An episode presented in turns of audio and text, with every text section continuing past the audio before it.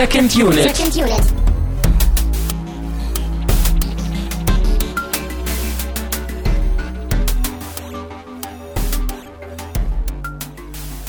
Herzlich willkommen zu einer höchst ungewöhnlichen und extrem schönen Ausgabe von Second Unit. Mein Name ist Christian Steiner und ich habe bei mir nicht Tamino Mut, sondern Arne Geider alias Checker. Hallo. Schönen guten Tag. Du gibst ja Vorschusslorbeeren, dass bevor wir überhaupt angefangen haben, es schon als eine schöne Sendung proklamiert wird. Ja, das Finde ist ich gut. das Find ist gut. äh, äh, der interne Das setzt die Druck. Messlatte. Genau. Ja, hi. Ja, guten ich freue Tag. mich, zu Gast zu sein. Ja, und da gehen auch schon die Sirenen an. Es gibt viel zu erklären. Es gibt sehr, sehr viel zu erklären, glaube ich, bevor wir loslegen. Aber wir, wir halten das Ganze vielleicht ein wenig, ein wenig kompakt, so kompakt wie möglich. Denn äh, letzte Sendung mit Tamino war ja die Terminator-Ausgabe. Wir haben die zweite Phase von Second Unit äh, äh, einberufen und äh, ja, die zweite Phase besteht eben auch aus neuen Gästen und auch aus vielleicht neuen Sendungskonzepten, aber auf jeden Fall aus neuen Gästen. Deswegen bist du, Arne, auch hier. Ich fand das irgendwie sehr passend, weil du ja eigentlich so das zweieinhalbte Mitglied zumindest in den Kommentaren immer bei uns warst. Genau, ich, ich sorge für die Sucheinträge, weil Romane von mir in eurem Gästebuch stehen. Ganz genau. So kann man jeden Suchbegriff irgendwie auch mit Second Unit kombinieren und kann ihn trotzdem finden. Ganz genau. Und ich träume eigentlich auch noch davon, dass du eines Tages die kompletten Shownotes schreibst, weil du ja sowieso so die Schreiberfahrung hast. Aber das, Ei, ja, ja. ich will hier nichts versprechen. Äh, Ei. Nee, aber genau, die Idee ist halt, ähm, auch andere Leute, auch aus der Podcast-Szene vielleicht, die ihr aus anderen Sendungen kennt, äh, zu Wort kommen zu lassen und vor allen Dingen auch vielleicht ein paar Sachen äh, zu finden, die in der Zeit mit Termino so ein bisschen auch vernachlässigt wurden, weil uns beide das nicht so sehr interessiert hat oder nur eine Person nicht so interessiert hat. Und äh, deswegen reden wir heute über einen deutschen Film. Wir reden heute über Oh Boy, der lustigerweise im Englischen A Coffee in Berlin oder so heißt. A Coffee in Berlin. Unter dem äh, Titel habe ich ihn vorhin noch sehen dürfen. Ja, genau. Aber du hast ihn auf Deutsch gesehen, du hast ihn nicht mit englischen Untertiteln gesehen. nee, musste ich glücklicherweise nicht. Ich bin schnell nochmal in die USA gereist und habe das dortige Netflix-Angebot genutzt. Hm. Und ich fand es ziemlich amüsant, dass ich für einen Film, der wirklich hohes Ansehen genießt, jetzt mittlerweile ja auch, glaube ich, schon drei Jahre alt ist und eben ein Mhm. deutscher Film ist, äh, nicht die Möglichkeit hatte, in irgendwelchen ja, finanzierbaren Flatrate-Modellen oder sonst was bei deutschen Streaming-Anbietern Oh Boy zu sehen und dann in die USA reisen musste, um diesen deutschen Film als A Coffee in Berlin zu gucken. Besonders lustig dabei ist, du, du kannst ihn ja in Deutschland gucken. Ich habe ihn nämlich über die ARD geguckt. In der ARD-Mediathek ist er nämlich drin. Aber, weil wir sind ja in Deutschland, erst ab 20 Uhr. Jugendschutz, Jugendschutz. Ja, weil Nicht, dass hier die nachwachsende Generation verroht. ganz genau.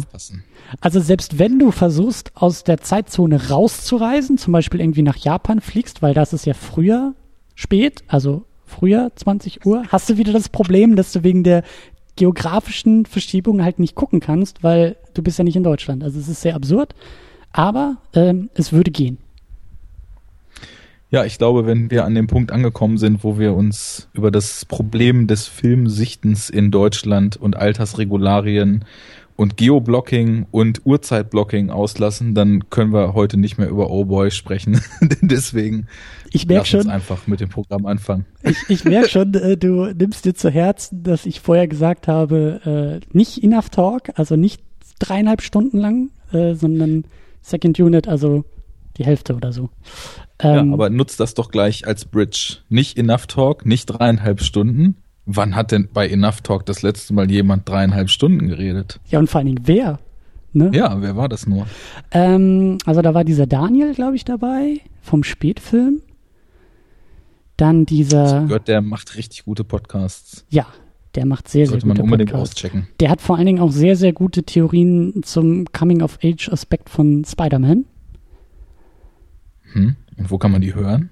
Ähm, ich komme gerade nicht auf den Namen. Das ist irgendwie so eine Sendung, irgendwie irgendwas mit Schwarzenegger im Titel. ah, ich weiß echt nicht. Nee, ich komme nicht drauf. Vielleicht weißt du das? Okay, enough talk. ich war da. Du warst da auch. Ja, ich war da auch. Wir waren da beide. Wir waren zu dritt sogar. Genau. Fand ich sehr cool, dass du dich so spontan da noch eingeschaltet hast. Ich hatte ja eigentlich mit Daniel geplant, über Superhelden, X-Men, Spider-Man und frühe Superheldenfilme des Jahrtausends zu sprechen. Und wie der Teufel es wollte, oder wie Magneto es wollte, ich weiß es nicht. Nee, es war das, es war das Batman-Signal. Also hier jetzt am Berliner Himmel habe ich gesehen, dass das Enough Talk-Logo, also stand im Himmel Enough Talk. Und mir war klar, oh, es geht um Superhelden, es wird gepodcastet, ich werde gebraucht. Okay, dann muss ich die Show Notes nochmal ändern. In denen habe ich nämlich behauptet, dass wir aus dem Cerebro einen Hilferuf gesendet haben und du gerade mal einen Moment deinen vier Sequels später als Adamantium geredconten Helm abgesetzt hattest und uns hören konntest und deswegen zur Hilfe geschwungen bist. Verdammt, habe ich mich wieder schlecht informiert. Nee, auch, naja. auch beides. Kommt beides hin. Ja. Genau, das kann man bei euch nachhören bei Enough Talk. Ähm, und haben wir echt, haben wir dreieinhalb Stunden voll gemacht? War das so viel? Äh, ich glaube schon, ja. Oh also äh, jetzt noch konkret, es ist, ich habe ja so ein kleines Seitenformat. Enough Talk bin ja ich mit meinem äh, Podcast-Partner René. Und wenn er keine Zeit hat, was leider häufig in letzter Zeit passiert, oder genau wie du es jetzt eben auch Christian anstrebst, ich mal über Sachen sprechen will, wo ich das Gefühl habe, das ist nicht so ganz vielleicht sein Ding oder er müsste viel zu viele Sachen gucken, bevor wir das Thema mal auswalzen könnten, dann hole ich mir halt Gäste ran. Das heißt dann Diverse Talk und davon haben wir jetzt Episode 4 aufgenommen und wenn ich mich nicht irre, waren das tatsächlich also drei Stunden 25 oder irgendwas um den Dreh. Wir haben das nicht toppen können, was ich mit Tamino falsch, Tamino, letztens aufgenommen habe. Ich bin lernfähig. Aber das ist genauso, weißt du, wenn du, wenn du als Kind mal so, so Lieder auf Englisch, obwohl du noch gar kein Englisch kanntest, dir mal so falsch gemerkt hast, dann hast du so den Rest deines Lebens, also ich zumindest, falsche Texte im Kopf und kriegst sie nicht mehr raus. Und irgendwie war für mich immer Tamino, aber das werde ich abstellen. Guck mal, dafür kommst du hier zu uns in die Sendung, um genau sowas zu lernen. Das ist doch, ist doch wunderbar. Sehr schön. Sehr schön, ja. Genau, das ähm, äh, eine klare Empfehlung, äh, würde ich jetzt mal so sagen. Nicht nur, weil wir beide dabei waren, sondern besonders, weil Daniel sehr, sehr, sehr, sehr schöne Sachen äh, dazu Ich empfehle dich und Daniel. Und ich empfehle dich und Daniel. ich war auch und, noch dabei. Ja, sehr schön. Ähm, Daniel, empfiehlst du? Genau, eine kleine Randnotiz vielleicht noch. Äh, die Audioqualität kann bei mir vielleicht ein bisschen komisch sein. Das ist sowieso alles komisch, weil auch noch das Aufnahmesetup komplett neu ist jetzt hier. Aber äh, das hört ihr hoffentlich nicht so sehr, aber ihr hört vielleicht das Hallen, weil äh, ja die DVD-Sammlung und der Fernseher und die Möbel, die haben es halt noch nicht äh, nach Berlin geschafft, aber ne, wie man das so macht, die Mikrofone, die sind gleich als erstes mit umgezogen, ähm, damit man podcasten kann. Mehr brauchst du ja nicht. Eben. Genau, und äh, wir sind ja bei Second Unit und es muss ja wieder ein bisschen Regelmäßigkeit, trotz irgendwie Veränderung und Phase 2 und äh, alles ist anders, aber es gibt Dinge, die sind gleich und zwar endlich geht's wieder los, endlich kann ich wieder konkret Danke sagen für Flatterspenden. Und zwar gehen Danksagungen an Leuchti raus, der hat uns nämlich zu äh, dem Hateful Eight, zu der Trailer Unit bespendet und zu Terminator 2. Äh, genauso anonym äh, zu beiden Ausgaben. Äh, GMS hat uns zu Terminator 2 besp äh, bespendet und dann äh, ein gewisser Jacker zu Terminator 2. Äh, vielen Dank an. Ja, gerne. Auch sehr absurd. So ein kleiner Obolus sollte immer drin sein, wenn ja. Menschen sich die Zeit nehmen, um schöne Sendungen aufzunehmen. Ja, vielen, vielen Dank. Vielen, vielen Dank. Und damit sind wir beim Film. Äh, ich weiß nicht, willst du den Plot zusammenfassen? Soll ich das mal versuchen? Sonst macht das immer Termino. Ja, ich würde damit einfach mal einsteigen und versuchen, vielleicht jetzt, ich bin total gemaßregelt, nicht ganz so ausführlich zu sein wie zu Hause. Vor allen, Dingen, um, ähm, vor allen Dingen ganz kurz, ich, ich schmeiß dir den Ball zu und muss ihn dir gleich wieder wegnehmen. Ähm, wir spoilern das Ding. Äh, und ich glaube, so in einer wirklich absoluten knappen Kurzfassung unbedingt gucken. Sagst du, glaube ich, ja. auch, oder? Das kann ich auch schon mal vorweg schicken. Also ich war anfangs noch nicht ganz drin, aber ziemlich schnell sehr drin und gegen Ende extrem drin. Also unbedingt gucken, trifft es auf den Punkt. Ja.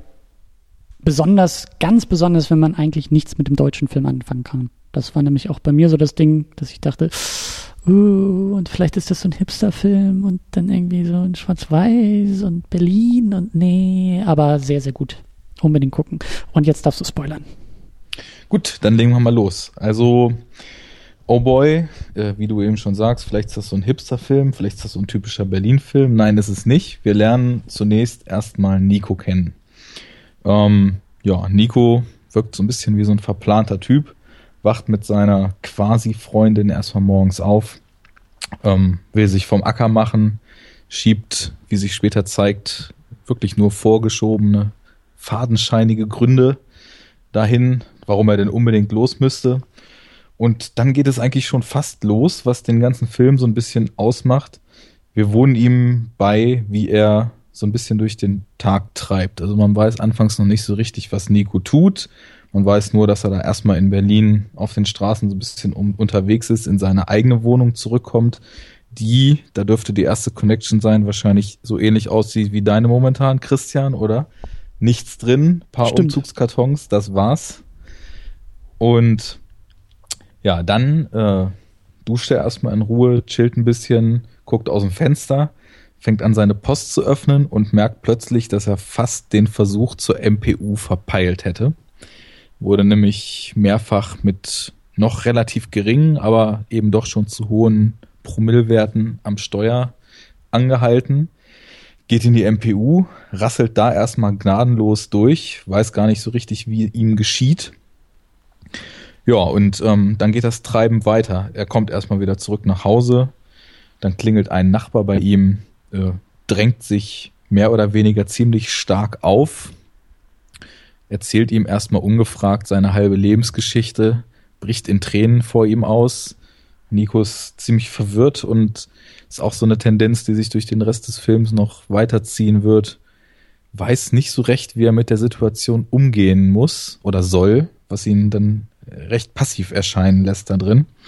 Naja, nachdem der Nachbar sich dann vom Acker gemacht hat, ähm, kriegt er einen Anruf, wird unten von einem Kumpel abgeholt, äh, von dem man auch zu dem Zeitpunkt noch gar nicht so recht weiß, was der macht und warum der auch an so einem normalen Wochentag, das muss man auch dazu sagen, ist ja ein normaler Wochentag.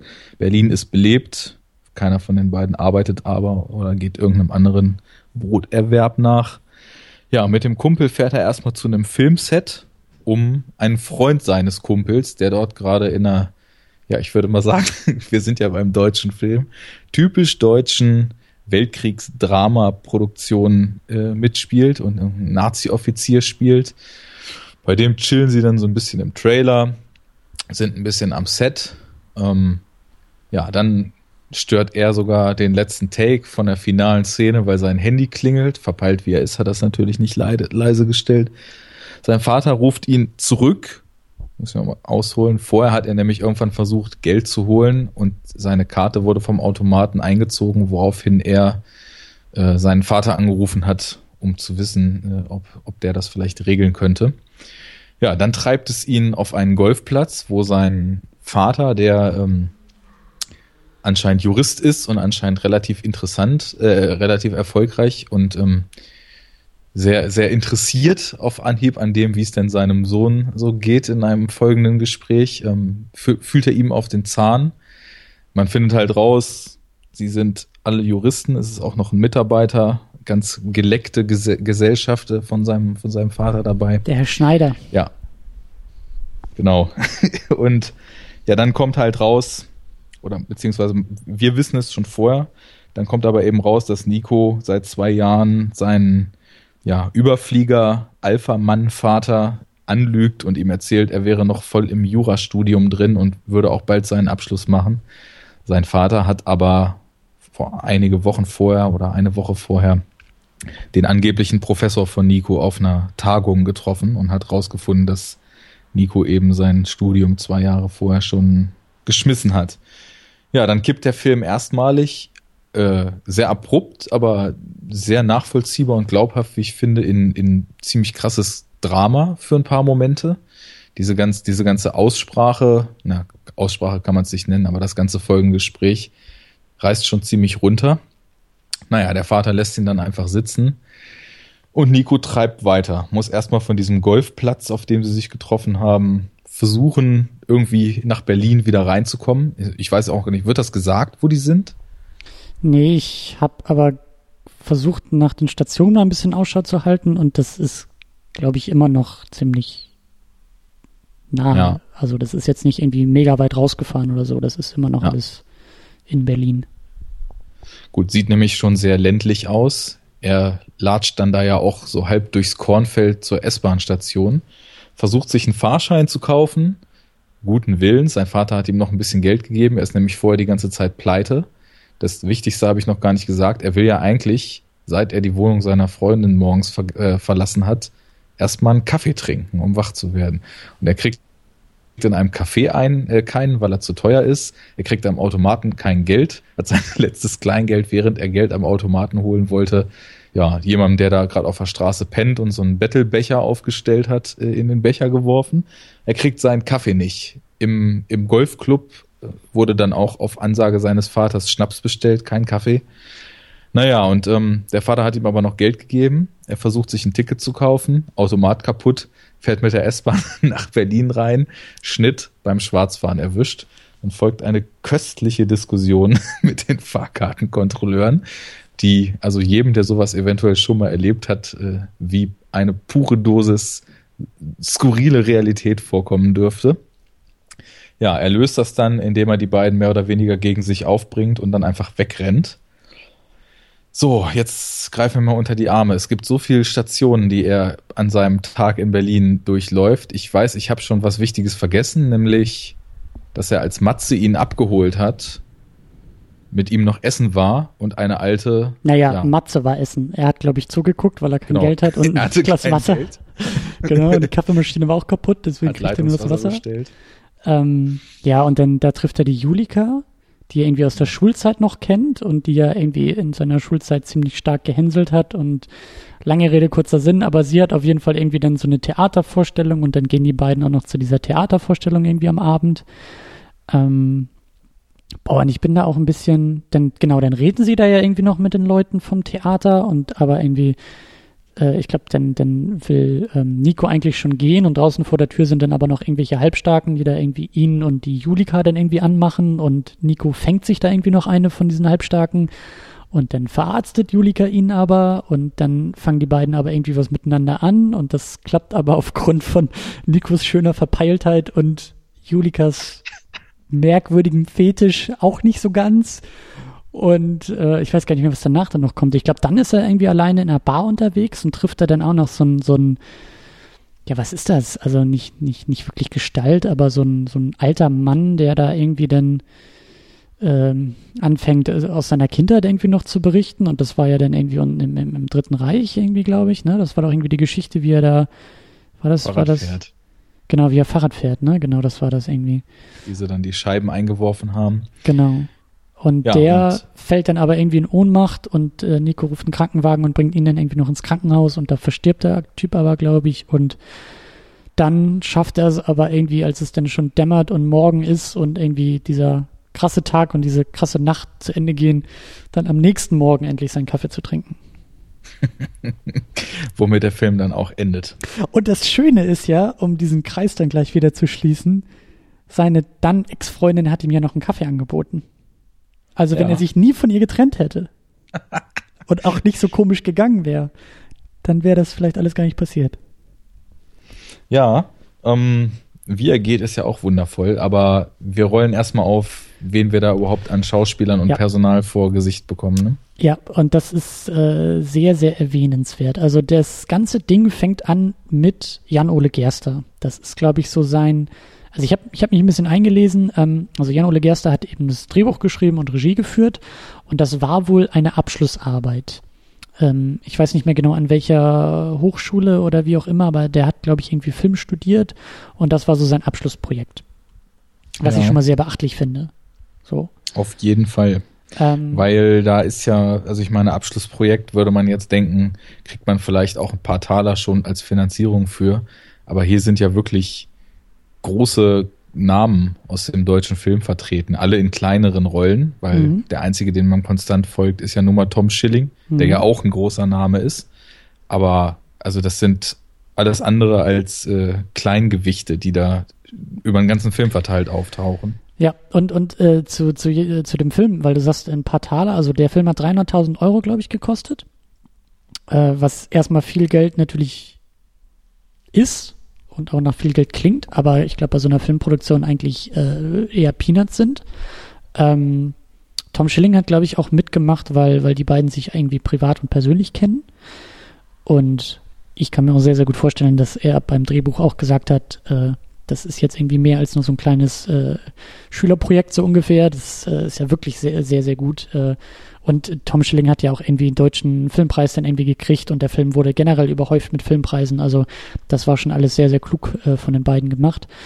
Ähm, und was wollte ich noch erzählen zu dem Film? Ach so, genau, zu Jan-Ole Gerster. Das ist ja, ich meine, das ist sein, sein erster, also durch die Abschlussarbeit, aber auch sein, sein erster Film. Ich glaube, er hat irgendwie bei, bei, bei Goodbye Lenin hat er, glaube ich, irgendwie äh, Regieassistenz oder irgendwie sowas gemacht. Also hatte da schon irgendwie so ein bisschen Connections auch hier zur, zur deutschen Filmszene und hat aber jetzt auch nicht diesen mega langen Filmkorpus irgendwie vorzuweisen. Es ist nicht so, dass der jetzt irgendwie seit zehn Jahren irgendwelche äh, Werbeclips macht oder Musikvideos gedreht hat oder so, sondern das ist alles sehr, sehr, sehr jung noch und äh, wie ich finde, dadurch irgendwie noch beeindruckender, dass so ein, so ein Erstlingswerk in dieser Qualität und wie du auch gesagt hast, mit den Leuten realisiert, finde ich halt extrem beachtlich. Definitiv. Vor allem, um schon mal so ein bisschen vorwegzugreifen, weil ich ganz häufig in dem Film das Gefühl hatte, er, er ist ja sehr auf dem Boden geblieben, so in seinem Setting und in seinen Mitteln, aber trotzdem steckt da schon viel Gespür und Verständnis dafür drin, wie Film und vor allem auch wie Erzählen funktioniert. Oh ja. Und das finde ich schon sehr beeindruckend, dass das quasi so der Hallo, hier bin ich Film von irgendjemandem ist. Also ich habe auch das, ich habe mich jetzt relativ wenig schlau gemacht noch drüber, aber als ich dann gehört hatte, Debütfilm, dachte ich schon so, wow, da hat jemand auf jeden Fall erstmal bei mir ein Stein im Brett, dass ich sehr gespannt bin, was da als nächstes kommt. Ja, vor allen Dingen, äh, wie du so schön gesagt hast, äh, für einen Debütfilm. Also er fängt da an, wo manch andere Filmemacher irgendwie nach zehn Jahren ihre Karriere nicht mehr sind hier in Deutschland. Also, ja. ne? Das ist schon, das ist schon echt beachtlich. Ähm, die weiteren Leute sind äh, Marc Hosemann als Matze, der von dir erwähnte gute Kumpel von ihm, der eben auch Schauspieler ist im Film, in der Handlung. Dann Friederike Kempter als Julika Hoffmann. Äh, Ulrich Nöthen als Walter Fischer, also als Vater. Und Ulrich Nöthen ist doch, glaube ich, ein Name, den man tatsächlich kennt, oder? Also ich kenne mich ja nicht im deutschen Film aus, aber kennst du ihn? Ähm, ich kannte ihn vom Sehen. Ich hätte jetzt nicht sagen können, wie er heißt, aber das ist auch ein Gesicht, was ich schon öfter mal in irgendwelchen Produktionen gesehen habe. Also glaube ganz generell bin ich da bis jetzt, auch was den deutschen Film betrifft, affiner gewesen als du, schätze ich mal. Ne? Ja. Und auch in dem, was ich immer mal wieder austeste, so ein bisschen breiter gefächert, aber da lass uns mal später zu kommen. Lass uns erstmal die Leute noch so ein bisschen durchgehen, weil da ähm, kommen nämlich noch einige, von denen ich sehr viel halte, muss ich sagen. Also ich habe noch Michael Gwistek als der alte Mann in der Kneipe äh, aufgeschrieben. Und den auch, meinte ich eben. Genau, der auch, der auch ähm, den deutschen Filmpreis in der besten Nebenrolle, glaube ich, gekriegt hat für, den, für die Rolle. Ähm, und zu guter Letzt, äh, ich glaube, was ist der Name? Frederik Lau heißt er, glaube ich, ne? Der genau. die männliche Hauptrolle bei Victoria spielt. Bei einem anderen sehr, sehr guten deutschen Film, der jetzt in diesem Sommer im, im Kino lief. und witzigerweise ähm, auch in Berlin spielt. Ja. Und ja, die, die Rolle von Frederik äh, Lau dort, er ist nicht Boxer, ne? Wer ist er denn nochmal? Sonne. Sonne, genau. genau. Sonne in Victoria ist quasi so das Update zu dem äh, Ronny heißt er hier, ja. ne? zu dem Ronny in Oh Boy. Also beide so kleine Gangstertypen, die mit Goldkette und Jogginganzug nachts besoffen auf Berlins Straßen rumlaufen. Ja, aber also ohne jetzt über Victoria, also da spielt er ja auch noch mal noch mal mit einer anderen Nuance und äh, über den wollen auf wir eigentlich auch noch mal Fall. reden. Über den müssen wir eigentlich auch noch mal reden. Ja, ähm, ähm, da würde ich dich dann vielleicht mal einladen, weil da habe ich nämlich mit meinem Kumpel Fabi auch schon Pläne, der auch ganz heiß drauf war, wenn der dann fürs Heimkino kommt, den nochmal zu gucken und zu besprechen. Sehr schön. Ähm, genau, und äh, wir haben jetzt die Liste zwar durchgegangen, aber ich will nochmal ganz nach oben springen, denn äh, und damit eigentlich auch über den Film äh, einsteigen. Äh, Tom Schilling, über den muss man reden. Und, ja, dann äh, würde ich aber vorher nochmal kurz reingrätschen, weil mhm für mein Empfinden hast du jetzt noch, ne, also im Film gar nicht so wichtige, aber von seinem Namen her einfach eine unheimlich wichtige Figur vergessen. Und zwar ist das Justus von Donani, der den äh, Deut der, der den Nachbarn spielt. Oh. Das, ja. das ist, ähm, ich weiß nicht, ob er dir geläufig ist, aber ist ein Schauspieler, der es mittlerweile auch schon in so internationale Co-Produktionen geschafft hat. Zum Beispiel dieser jetzt nicht sonderlich gute Monuments Man, der so ein bisschen so ein All-Star-Cast hatte mit Clooney, Bill Murray, Matt Damon und so weiter. Da hatte er eine kleine Rolle drin und ist halt auch nicht nur Schauspieler, sondern soweit ich weiß auch Regisseur. Und ja, der, also es ist auf jeden Fall so ein, so ein Gesicht, was man in der deutschen Filmwelt nicht unbedingt immer aus den besten Werken, aber zumindest sehr präsent so. Ich meine, bei der Untergang war er dabei und das Experiment damals, da hat er den, den Strafvollzugsbeamten, der dann so zum Sadisten wird. Ich weiß nicht, ob du das Experiment kennst. Ja, aber bleibt treu. vor Ewigkeiten ja. gesehen, ja. Ja. Gut, müssen wir jetzt auch nicht alles aufdröseln, aber der, der war schon so ein Aha-Effekt, als ich den da hab klingeln oder beziehungsweise in der Szene vorher schon auf der Treppe sitzen sehen. Ähm, ja. Ich, aber auch, das unterstreicht so meine These. Ich, ich glaube, dass äh, die Leute sind alle nicht reich geworden bei dem Film, aber ich kann mir sehr, sehr gut vorstellen, dass, äh, dass da das Drehbuch irgendwie ähm, die Türen aufgemacht hat. Also ich glaube, ich habe das Drehbuch selber ja nicht gelesen, aber ich kann mir vorstellen, dass schon sehr, sehr viel des fertigen Filmpotenzials auch in der Drehbuchfassung irgendwie schon erkennbar war. Und ich kann mir eben vorstellen, dass äh, eigentlich alle der erwähnten Leute gerne dabei sein wollten, als sie gelesen haben, um was es geht in dem Film und, und was, was das Ziel des Films ist. Also die Figuren sind auch so verschieden, die er da auf seinen verschiedenen Situationen des Weges trifft, dass ich nicht glaube, dass das im Drehbuch nur grob ausformuliert war und die alle von den jeweiligen Darstellern so den Spin in die bestimmte Richtung gekriegt haben. Ich denke schon, wie du sagst, dass da sehr, sehr viel, sehr penible und detaillierte Vorarbeit in das Skript geflossen ist. Weil ich kann mir auch halt gut vorstellen, bei so einem Abschlussfilm, ich weiß nicht, was man da für Vorgaben kriegt. Äh, ich meine, es kann ja nun auch niemand einem sagen, schreib jetzt irgendwie build it from scratch dein, dein Skript, weil woher weiß man, ob jemand da jetzt was von null aufschreibt oder ob das was ist, wo er als Herzensprojekt schon Jahre dran schreibt und Jahre dran, ja. dran feilt.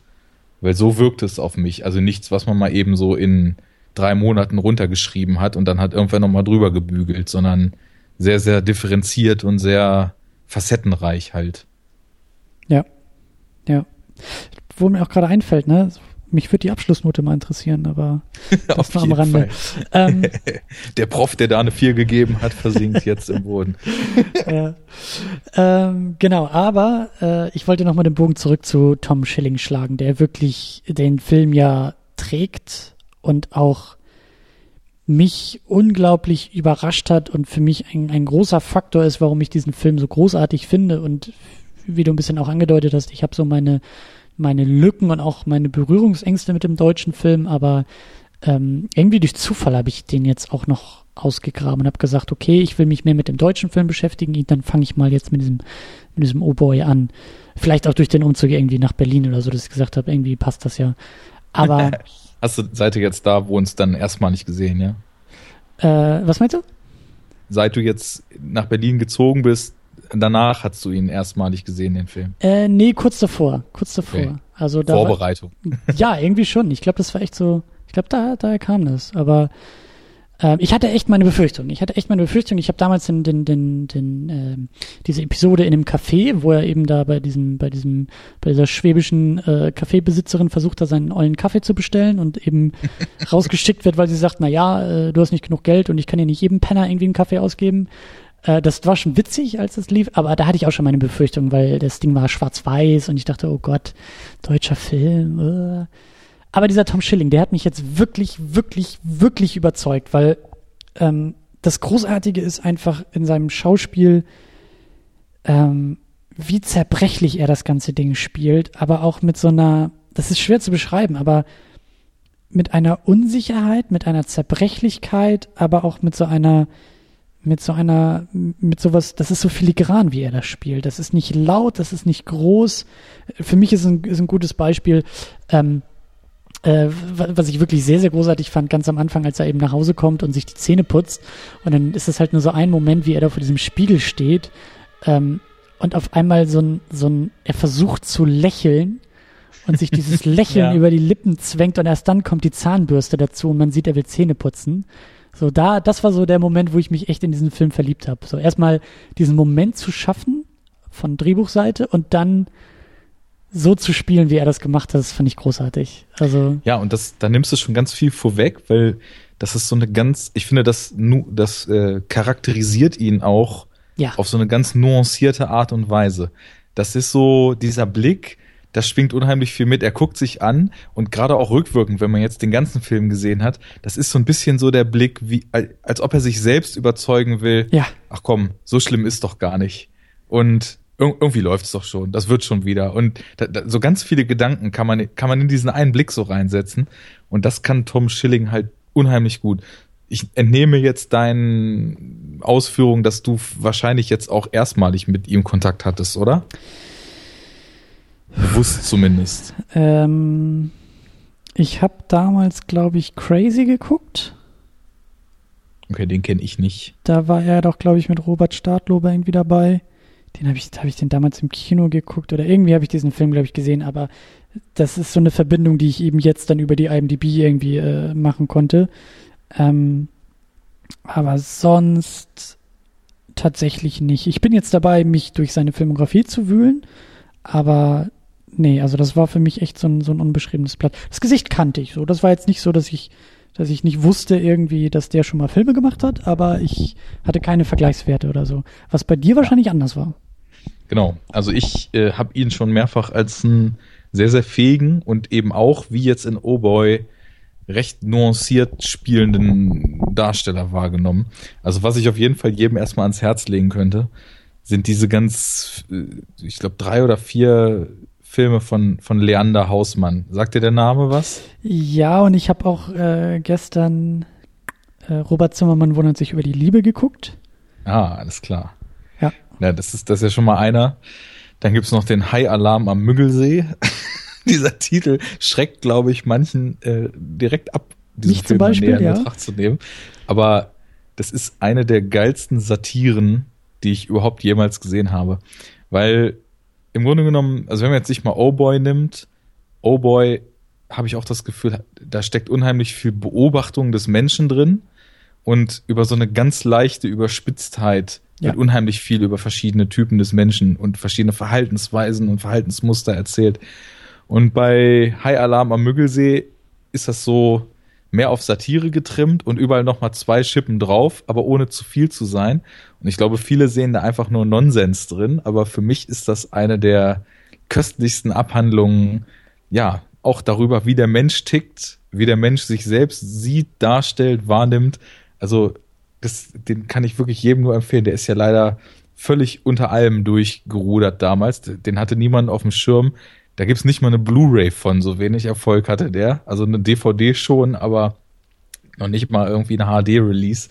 Aber unbedingt mal gucken, da, da spielt Tom Schilling äh, einen Biologen von der Humboldt-Uni, der in dem Arbeitskreis zur Bekämpfung des Hais im Müggelsee die ganze Zeit schlaue, also hat einen schönen Schnäuzer in dem Film, okay. was man sich ja auch überhaupt nicht vorstellen kann, weil der sieht ja nun mal sehr jung und sehr, ja, weich aus, so, ne? Also mit den Haaren in Oh Boy jetzt vor allem auch noch, also so sehr so ein kindlicher Slacker-Typ eigentlich und da trägt er die ganze Zeit einen Schnauzbart und wird aber auch von dieser Gruppe, in der er da sitzt, immer nur untergebuttert und reagiert aber so köstlich auf das, was ihm da passiert. Also auch auf so eine ganz subtile Art und Weise. Würde ich mir als nächstes mal vornehmen, wenn du den irgendwo findest. Also ja. bin ich sehr gespannt, was du davon hältst, weil ich kenne von fast niemandem eine Meinung dazu, weil den halt einfach keiner gesehen hat, den Film. Das könnte spannend werden. Ja. Ja, aber für, für mich ist, ist ähm, bei Oh Boy auch noch ein, ein weiteres gutes Beispiel, ähm, diese Geschichte, was, was, was du da erzählt hast, dann mit dem, äh, was war das noch für ein Test? Also der Idiotentest, aber wie heißt der nochmal? MPU heißt es MPU, eigentlich. Genau. Und das muss er ja auch noch so schön aufsagen. Medizinisch-psychologische Untersuchung. Ja, und das ist für mich irgendwie auch, also das ist ja auch ein sehr früher Moment in dem Film. Und du sagst zum Beispiel, ähm, er ist eher so der Slacker-Typ, wobei ich sagen nee, würde. Nee, nee, nee, nee, also nur so, nur so rein optisch, weil okay. man hat so das Gefühl, er wäscht sich die Haare und die sind nass und die sehen irgendwie den Rest des Tages auch weiterhin nass aus. Okay. So aber, nee, also aber, aber das ist doch, aber das ist ein schöner Punkt, weil, weil, ähm, okay, also denn ich will dir hier keine, keine, keine falschen Aussagen äh, in den Mund legen, aber für mich ist besonders diese, diese MPU-Episode äh, bezeichnend dafür, also ich sehe in ihm ein, ich sehe ihn als total überfordert mit dem Leben. Irgendwie. Also mit der Stadt, mit dem Leben, mit sich selbst, mit eigentlich allem. Und da ist für mich irgendwie diese, diese Episode äh, bezeichnend für. Dass er irgendwie, also er, das ist absurd, das ist auch auf Absurdität gemacht, aber da prallt er eben am deutlichsten gegen das System dieser Gesellschaft irgendwie. Ja, es ist halt nur so ein bisschen drüber. Also wie der Psychologe mit ihm umgeht, ist halt so minimal überzeichnet, dass man aber noch ganz gut erkennen kann, wie viel Wahrheit da eigentlich drin steckt. Mhm. Und wie du schon sagst, das zieht sich ja durch fast sämtliche Szenen durch, dass er ganz oft eigentlich mehr oder weniger in seinem eigenen Leben als Unbeteiligter daneben steht und einfach nicht weiß, wie er die Situation handeln soll. Also das geht ja schon, das geht in der ersten Szene schon los, dass er ja. von seiner Quasi-Freundin los will. Ja. Sie fragt warum und er schiebt so, so ganz offensichtliche Termine. Unsinns Geschichte, ja, ich habe tausend Termine. Das ist so wie der Dude in Big Lebowski. tu, tu, plötzlich so tut, als ob er, also der Dude ist wirklich ein Slacker. Du hast schon recht, Nico ist kein Slacker. Aber der, der Dude schiebt auch immer so, so seltsame Formulierungen vor, die ihn in einem besseren Licht, als er es eigentlich, als er es eigentlich ist, darstellen lassen sollen. Ja. Das weiß ich nicht. Das ist zum Beispiel am Anfang läuft, als er in dem Supermarkt da seine Milch für den White Russian holt, läuft so eine George Bush-Rede. Und später, als er dann beim originalen Lebowski steht, ähm, zitiert er nochmal genau diese Rede, um möglichst, ja, möglichst gebildet und möglichst imposant aufzutreten und fällt damit halt auch so voll auf die Fresse. Und da musste ich so ein bisschen dran denken. Später hat sich das aber so auseinander dividiert. Da habe ich dann schon gemerkt, das ist genau wie du sagst. Der, der Junge ist, ja, wirkt überfordert, verloren, hat irgendwie weder Ziele noch Struktur und ja, wirkt wirklich wie jemand, dem sein Leben vor den Augen abläuft und er weiß, er kriegt irgendwie den Auf, also wie so ein Zug, der vor ihm langfährt. Ja. Und er ist so ein bisschen zu schnell, als dass er noch auf einer der Plattformen mit aufspringen könnte, um in seinem eigenen Leben wieder teilzunehmen. Sagte das nicht sogar die, die Julika irgendwie zu ihm, als die sich treffen, so von wegen, also weil er druckst da ja auch schon wieder so rum. Äh, die, ne, die kennen sich aus der Schule, hey, was machst du? Ja, was machst du? Und bei ihm kommt doch, glaube ich, irgendwie nur so, so äh, Zeug irgendwie bei rum, ne? Also auch so, ja, er hat Termine und irgendwie, irgendwie hat er Ach, ja nicht ja. so wirklich was vorzuweisen. Und da sagt sie doch irgendwas. bei dir, bei dir. Ja, und dann sagt sie doch irgendwas zu ihm von wegen, ja, du warst früher immer so zielstrebig und immer so, so, äh, ja, auf, auf, aufs Ziel fokussiert und da reagiert er selber ja auch sehr überrascht drauf. Ja, so. das war mir auch aufgefallen. Das ist auch so in mein Gesamtbild, was ich von der Figur habe, noch so ein bisschen eingeflossen, weil diese ganzen Sachen, die man noch erlebt, das wirkt für mich alles in Summe wie so eine Ansammlung von Events, die ihm selbst auch so ein bisschen vor Augen führen oder die sich ihn selbst fragen lassen, wann er eigentlich die Verbindung zu seinem eigenen Leben verloren hat. Ja. Sagt er doch, ja. glaube ich, auch dann äh, in einer späteren Episode, glaube ich, zu ihr. versucht sich, glaube ich, bei ihr irgendwie zu erklären oder so.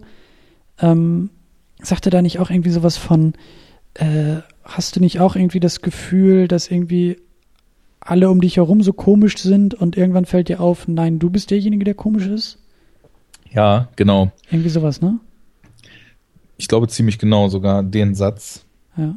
Und das ist ganz interessant, weil sie ist ja sowieso so eine ganz strange Figur. Ich muss ja vielleicht noch mal kurz dazu sagen, bei diesem ersten Treffen, was ja auch total awkward ist, in diesem, in diesem, ja, was, wie soll man es nennen, Restaurant, wo Matze was isst und er daneben sitzt und wo allein das Restaurant und die Kellnerin schon wieder so ein, so ein netter, auch so minimal überspitzt, dass es noch total realistisch ist, äh, ein Kommentar auf dieses ganze Berlin und alle müssen ja so ein kleines bisschen zu abgefahren drauf sein Ding ist, finde ich. Also allein die Kellnerin, so dieses, ja. sie, sie nimmt die Bestellung auf und spricht, spricht mit den Gästen halt nur Englisch und er antwortet auf Deutsch und sie versteht ihn auch, aber spricht halt trotzdem weiter Englisch mit ihm. Hat halt diese mega übertriebene Punk-Frisur und ist so voll von der Art her so, ah, cool, läuft bei euch so mäßig. das Geilste naja, ist, wie sie das Wasser auf den Tisch knallt. So kommentarlos dann irgendwie am Ende der ah. Szene. Ah. Das finde ich auch geil. Ja, ist ja, ist ja nicht die ein, äh, jetzt jetzt komme ich schon vom eigentlichen Punkt ab. Der eigentliche sollte halt sein, wie er diese Julika dann eben das erste Mal trifft und das ist so dieses typische, das kennt ja jeder, der so ein paar Jahre aus der Schule raus ist. Du triffst Leute von früher und du hast mit denen überhaupt nichts zu tun, hast sie unter Umständen halt auch sogar verachtet oder nicht mit dem Arsch angeguckt und dann bloß weil man sich halt Jahre nicht gesehen hat und auf einer Schule war, fangen die auf einmal an, einen zuzuquatschen. Und dann geht dieses Show-Off los. Und was machst du jetzt? Und dann wird eigentlich nur noch sich gebettelt, wer irgendwie den cooleren ja. Job hat und wer ja. mehr im Leben hinkriegt. Und das ist ja dann halt genau, wie du eben so schön gesagt hast, eine Situation, mit der er halt überhaupt nicht zurechtkommt, weil er ist halt der Typ, der überhaupt nichts auf Reihe gekriegt hat. Ein Studium abgebrochen und seit zwei Jahren durchs Leben treiben, von Vatern finanziert, der nicht mal weiß, dass er das Studium abgebrochen hat. Da, und es wird aber auch immer stranger, die Situation, weil deren Verhältnis zur Schulzeit ja auch nicht unbedingt das Beste gewesen zu sein scheint. Ja, ja, da stellt sich dann ja raus, dass sie irgendwie äh, dicker war und er sie irgendwie gehänselt hat und sie irgendwie sich das Leben nehmen wollte, aber total in ihn verknallt war. Und ich finde auch schon diesen Aufbau dieser Szene so geil, weil er sitzt da halt eben, er sitzt Matze gegenüber. Die beiden haben sich getroffen. So, Matze äh, holt sich irgendwie den dicken Burger und er kann sich halt noch nicht mal irgendwie einen Kaffee holen, weil die Maschine kaputt ist und was anderes leisten kann er sich auch nicht, weil seine Karte weg ist. Also holt er sich halt ein Leitungswasser. So, das ist schon mal perfekt charakterisiert, ohne dass irgendeiner irgendwas gesagt hat. Und dann. Und nicht nur ihn, interessanterweise auch Matze. Ja, ja. Was das für ein Typ ist. Und, äh, und dann kommt halt diese Julika, also es kommt halt eine gut aussehende Blondine ins Café und setzt sich halt dem, also ihm gegenüber, dem, dem Nico gegenüber. So, und dann geht's ja irgendwie los. Er wirft ihren Blick zu, sie wirft den Blick zurück und dabei merkt sie ja schon, Moment mal, das Gesicht kenne ich doch und dann ist er völlig überfordert. Das, das war für mich auch das beim ersten Mal gucken, als eben ja noch nicht klar war, wie die Relation der beiden ist, dachte ich, dass er einfach aufgrund der Erwiderung des Blickes schon mal völlig überfordert ist. So. Und das war es ja irgendwie auch ein bisschen. Und dann geht's, dann wird's ja immer absurder. Also dann kommt sie ja rüber, stellt sich vor, stellt sich raus, die kennen sich, stellt sich raus, sie war und so weiter und so fort. Und ähm, ja, bis äh, zu dem Punkt, dass, dass sie quasi mit einem Grinsen und einem Lachen, ja. ach ja, ich war ja so verliebt in dich und ach ja, ich habe ja auch mal versucht, mich umzubringen, wo dann implizit mitschwingt, weil ihr mich so bis zu Tode gemobbt habt damals in der Schulzeit und er weiß überhaupt nicht mehr, wie er da mit der Situation umgehen soll. und will sie ja auch eigentlich nur loswerden. Und ja. als sie dann die beiden zu diesem Theaterstück einlädt, ist ja, oh nee, fängt er ja wieder an, ich, ich glaube, ich kann nicht, ich habe Termine und tausend Sachen zu regeln. Und sein Kumpel, natürlich kommen wir, wenn sie uns schon einlädt. Und da sieht man richtig, wie sich innerlich in ihm alles so noch weiter zusammenzieht. Das, das kann er doch nicht machen. Wir können doch da nicht hin. Hat der nicht gehört, was die Tante gerade erzählt hat? Ja, ja. Aber. Er, er will das ja nachher auch im Auto dann nochmal abwimmeln und so. Und ne? er sagt, ja, ich glaube, das ist keine gute Idee. Aber eine Sache, die ich nicht vergessen will, die ich ganz besonders toll fand, die du gerade eben erwähnt hast, ist tatsächlich der Dude. Weil du hast es jetzt so in den Raum geworfen und irgendwie arbeitet das die ganze Zeit in meinem Hinterkopf. Das ist irgendwie spannend, die beiden tatsächlich zu vergleichen, weil ähm, der Unterschied der beiden ist eben, der Dude, wie du sagst, ist tatsächlich so ein Slacker, der, der das Ganze aber auch beherrscht. Ja, der, der Dude ist völlig ist cool mit seiner Situation. Ganz genau, der Dude will nicht mehr, der Dude hat kein Geld, aber ist sich nicht zu schade, seine Milch für irgendwie 1,14 Dollar mit Scheck zu bezahlen und der Dude ist halt, das ist halt der Dude. Der hat das Leben halt wirklich, der hat's begriffen und der zelebriert es halt auf seine Art und Weise. Und das ist genau der Unterschied zu, zu Nico Fischer. Der ist einfach überfordert von dem Leben und also prallt dadurch auch gegen dieses Leben und auch gegen das System. Und bei dem Dude ist es halt, der prallt zwar auch mal irgendwo gegen, aber das, das, das rutscht alles so an ihm ab. Der ist mehr so Teflon und eigentlich, naja, ja. der kriegt auch ständig sein White Russian, da ist vielleicht die nächste Verbindung, während Nico halt nie seinen Kaffee kriegt. So, diese beiden Figuren sind schon irgendwie, die sind schon spannend irgendwie zusammenzubringen. Ja, aber der ich. Dude kriegt seinen Teppich nicht. Ja, das stimmt natürlich. nee, aber du, du, hast vollkommen recht. Also während, während Nico aus dem Fenster guckt, und man sieht richtig in seinen Augen, dass die Gedanken um nichts kreisen und um alles aber auch gleichzeitig. Er weiß halt einfach nicht, wo es mit ihm hingehen soll. Währenddessen liegt der Dude halt in seiner Freizeit rücklings auf dem Teppich und hört Wahlgesänge oder Audioaufzeichnungen vom Bowling-Finale 1987 in El Pasadena oder wo auch immer. Das, das sind halt die maßgeblichen Unterschiede. Also ja. der eine ist angekommen da, wo er hin will und der zweite in unserem Fall jetzt hier weiß halt überhaupt nicht, wo er hin soll. Ja. Also das ist, das ist, das ist eine richtig schöne Beobachtung. Also den Nico Fischer als die deutsche Antwort auf den Dude zu verstehen, äh, finde ich, finde ich eine schöne These, glaube ich, die man aus dieser Sendung schon mal mitnehmen soll. Ähm, aber wir wollen ja auch ein bisschen weitermachen. Damit können wir vor allem auch äh, Skeptikern des deutschen Films vielleicht den Film schmackhaft machen. Unbedingt, unbedingt. Ähm, Genau, wir waren ja schon dabei, die anderen Figuren um ihn herum noch, noch weiter zu beschreiben. Ähm, und du hast es so schön äh, wahrgenommen als ähm, so eine Art Kommentierung auf verschiedene Menschentypen. Sehe ich ja, das richtig? genau. Ich, genau, ich, ich hatte so das Gefühl, ähm, dass er wirklich so, so viele gängige Arten Mensch oder viele Arten Mensch, die so, so Kerneigenschaften, die man wenn man halt den einen oder anderen Menschen schon mal getroffen hat und in der einen oder anderen Situation im Leben war, den man auch schon so ein bisschen kennengelernt hat. Das geht zum Beispiel, ich fange einfach mal an mit seinem Nachbarn los. Also du weißt ja, du kannst den ja am Anfang gar nicht einschätzen. Mhm. Der sitzt da auf der Treppe bei der ersten Begegnung und fragt sich, warum. Und das, das wirkt schon so ein bisschen lauernd. Da fragt man sich noch, hm, ist das jetzt so, hat er sich ausgesperrt? Oder ist das der Typ Nachbar, der den ganzen Tag im Treppenhaus sitzt und darauf wartet, dass irgendwer den kleinsten Fehler macht, um dann zu klingeln und die Hausordnung vor die Nase zu halten. Was ist der? Was macht der da?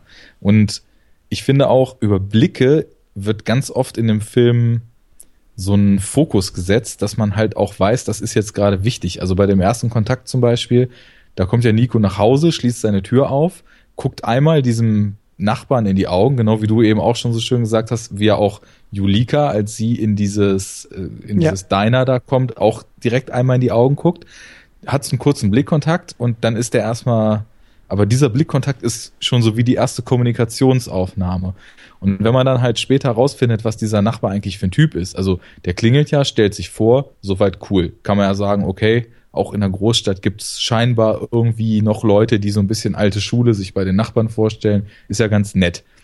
Dann zwängt er ihm ja schon diese Hackbällchen auf, ja. worauf Nico überhaupt keinen Bock hat.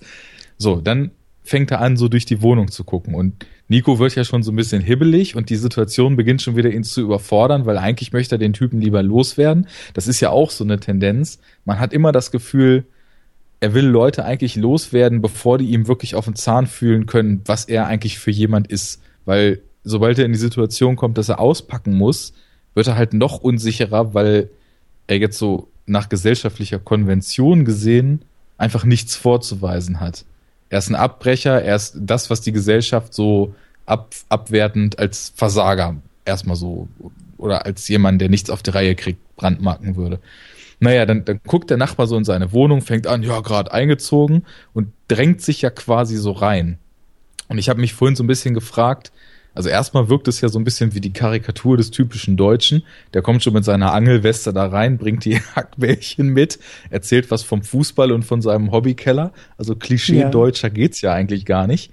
Und dann merkst du aber ja, das ist jemand, der tief drin in sich unheimlich traurig und verzweifelt ist und das kann man wieder wundervoll rückführen auf diesen ersten Blick zwischen den beiden, weil dieser Blick zwischen dem Nachbarn und ihm, den, den kann man ja im Endeffekt als, als so eine Kontaktaufnahme und fast schon als so ein Öffnen deuten, weil er guckt ihn ja auch so ein Stückchen zu lang an, als dass er ihn nur wahrgenommen hätte. Und plötzlich fängt der Mann ja an, ihm seine ganze Lebensgeschichte zu erzählen, ihm sein Herz auszuschütten. Und es geht so weit, dass er da dass er da weinend an der Wand zusammenbricht. Und ich habe halt, also anfangs dachte ich, es wäre so ein bisschen so eine leicht überspitzte Karikatur des typischen Deutschen. Aber dann hatte ich das eher so als diesen Typ Mensch, der halt eigentlich, oder sagen wir es mal so, diesen Typ Mann, der wahrscheinlich, also wahrscheinlich wird er ja, wenn er bei seiner Frau, von der er erzählt hat, oben sitzt, ganz anders sein. Und so dieses, dieses typisch nach klassischem Rollenbild, äh, ein eingeimpfte, so er muss der starke Mann bei seiner Frau sein, aber eigentlich in ihm sieht's ganz anders aus. Und er will sich eigentlich Menschen gegenüber öffnen mhm. und will seinen ganzen Frust mal rauslassen. Und das drängt er ihm ja quasi auf, also dem Nico. Ja, und plötzlich kommt halt alles raus. So jemand, der eigentlich tief in sich total traurig ist und einsam auch. Und äh, für, für diese Art Mensch, weil das, das habe ich auch schon halt, ja oft nicht, aber zumindest gelegentlich mal erlebt, dass man so Leute trifft, wo man das Gefühl hat, die erzählen einem ziemlich schnell ziemlich viel mehr, als man eigentlich hören wollte. Und wenn man nicht aufpasst, liegt ganz schnell die ganze Lebensgeschichte auf dem Tisch. Ist nur so ein, so ein Ansatz, wie man den halt charakterisieren könnte. Aber weil halt so viele Typen Mensch noch auftauchen, finde ich, passt das ganz gut. Ja, Jetzt habe ich lange geredet. Nee, nee, aber sehr, sehr schön. Ich meine, ich habe dir, also das äh, aufmerksames Zuhören war das. Ähm, du hast ja recht, und er ist irgendwie auch so ein armes Würstchen, ne? Also so, genau, so genau. irgendwie so ein, so, ein, so ein Typ, der, der irgendwie also dieser Blickkontakt, den du beschrieben hast, äh, vom Seiten des Nachbarn war ja wie so ein Hilferuf im Grunde genommen. So, und ja, leider genau. kommt der aus dem eigenen Hausflur nicht raus. So. Genau. Ist so ein bisschen, er erzählt dann ja auch von dem Schicksal von seiner Frau und ja, von seiner eigenen Situation und wie jetzt auch, sagen wir mal so, diese, diese Faktoren die so eingeimpft als das, was funktionieren muss, wenn man, wenn man in einer Ehe zusammen ist, wer dann erzählt, also jetzt, seit sie den Brustkrebs hatte, da geht jetzt nichts mehr und äh, das macht ihn alles völlig fertig und er sitzt jetzt nur noch in seinem Hobbykeller. Das ist halt, ähm, ja, er, er wirkt da wie gefangen und flüchtet sich dann eigentlich alleine in den Keller. Ja. Das ist ja auch dann schon echt eigentlich tief tragisch, wie dann später Nico wieder nach Hause kommt und ihn alleine im Keller kickern sieht, ohne Gegner. Und dann quasi als Antwort darauf, es ist, also der Film ist so genial geschrieben, das fällt mir jetzt erst auf. Wieder so eine Kleinigkeit. Er kommt dann später nach Hause, sieht ihn da alleine kickern, geht dann hoch und guckt Fußball wo, wo halt vorher in der ersten Szene ja klar wurde, dass ihm Fußball völlig egal ist. Der, der Nachbar fragt ja, machst du Fußball oder mögen sie Fußball? Und er so, ach ja, manchmal. Und man merkt so, ach komm, erzähl keinen, dir ist Fußball sowas von scheißegal. Und dann sieht er diesen Mann im Keller, ja, aber auch anstatt, dass er sich ihm dann gegenüber dann nochmal öffnet und vielleicht einen ernsthaften Kontakt sucht, setzt er sich auch wieder alleine oben in seine Wohnung spielt sozusagen die, die triste Situation des Nachbarn nach, indem er selber auf seiner Couch Fußball guckt und allein ist, bevor er dann von Matze wieder abgeholt wird. Großartig. ja. Was hast, was, was hast du noch für, für Personen oder für Menschentypen entdeckt in dem Film? Also. Ich würde sonst einen Vorschlag machen. Äh, ja. Blödsinn, ich stelle eine Frage und will sie selber beantworten. Aber die Julika ist mir jetzt auch in deinen Beschreibungen nochmal so ein bisschen klarer geworden und auch im Kontrast zu ihm, dass er wahrscheinlich in der Schulzeit der ähm, der populäre äh, ja coole Typ war. So, sie stand auf ja. ihn und er hatte da ja vielleicht irgendwie auch, weiß man nicht, wie das mit dem Mobbing genau war, ob er da irgendwie äh, äh andere mitgezogen hat oder mitgezogen wurde, aber so im Nachhinein denke ich mir schon, dass, dass bei Nico sich das eher und das kenne ich aus persönlicher Erfahrung auch. Die coolen Kinder aus der Schule sind nachher nicht die coolen Kinder mit irgendwie Ende 20 oder so. Ähm, ja. Und bei ihr ist es genau andersrum. So, sie war das irgendwie dicke Mauerblümchen in der Schule und hat sich da fast das Leben genommen und musste aufs Internat und äh, hat aber jetzt sozusagen die Oberhand gewonnen im Nachhinein, indem sie eben äh, wunderschön aussieht und irgendwie da ihren Theaterkram macht und dann ja auch nachher in dieser Konfrontation da mit den, mit diesen, mit diesen Halbstarken da auf der Straße äh, die Hosen anhat und irgendwie sich durchsetzen kann und und äh, Nico ja auch so ein bisschen zur Sau macht und sagt, pass mal auf, Alter, ich habe mir in meiner Kindheit so eine Scheiße an, anhören müssen. Äh, ich bin aus dem Kindergarten raus, ich kann mich jetzt durchsetzen und da habe ich keinen Bock mehr drauf. Und er ist derjenige, der klein beigibt und sagt, naja, Julika, du weißt schon, dass man sowas eigentlich ignorieren muss. Und das ist für mich so diese Kreuzstellung eigentlich dieser beiden, ähm, ich weiß nicht, Popularität ist es nicht so wirklich, aber dieser, dieser Selbstsicherheit und Persönlichkeit im Grunde genommen, die bei Nico vielleicht eher abgenommen hat im Laufe der Zeit, weil er immer träger und immer äh, ratloser im Leben wurde und bei ihr genau andersrum. Sie hat das Leben gefunden mit der Zeit und er hat es immer mehr verloren. Ja, habe ich auch genauso wahrgenommen, dass sie quasi so das Negativ zu ihm ist und dass diese Entwicklung genau gespiegelt ist. Sehr interessant finde ich aber in der Konstellation, wenn man sich dann nochmal fragt, wie viel davon ist denn eigentlich das, das wahre Ich und wie viel ist doch noch irgendwas, was tief im Kern verborgen ist, aber doch überspielt wird.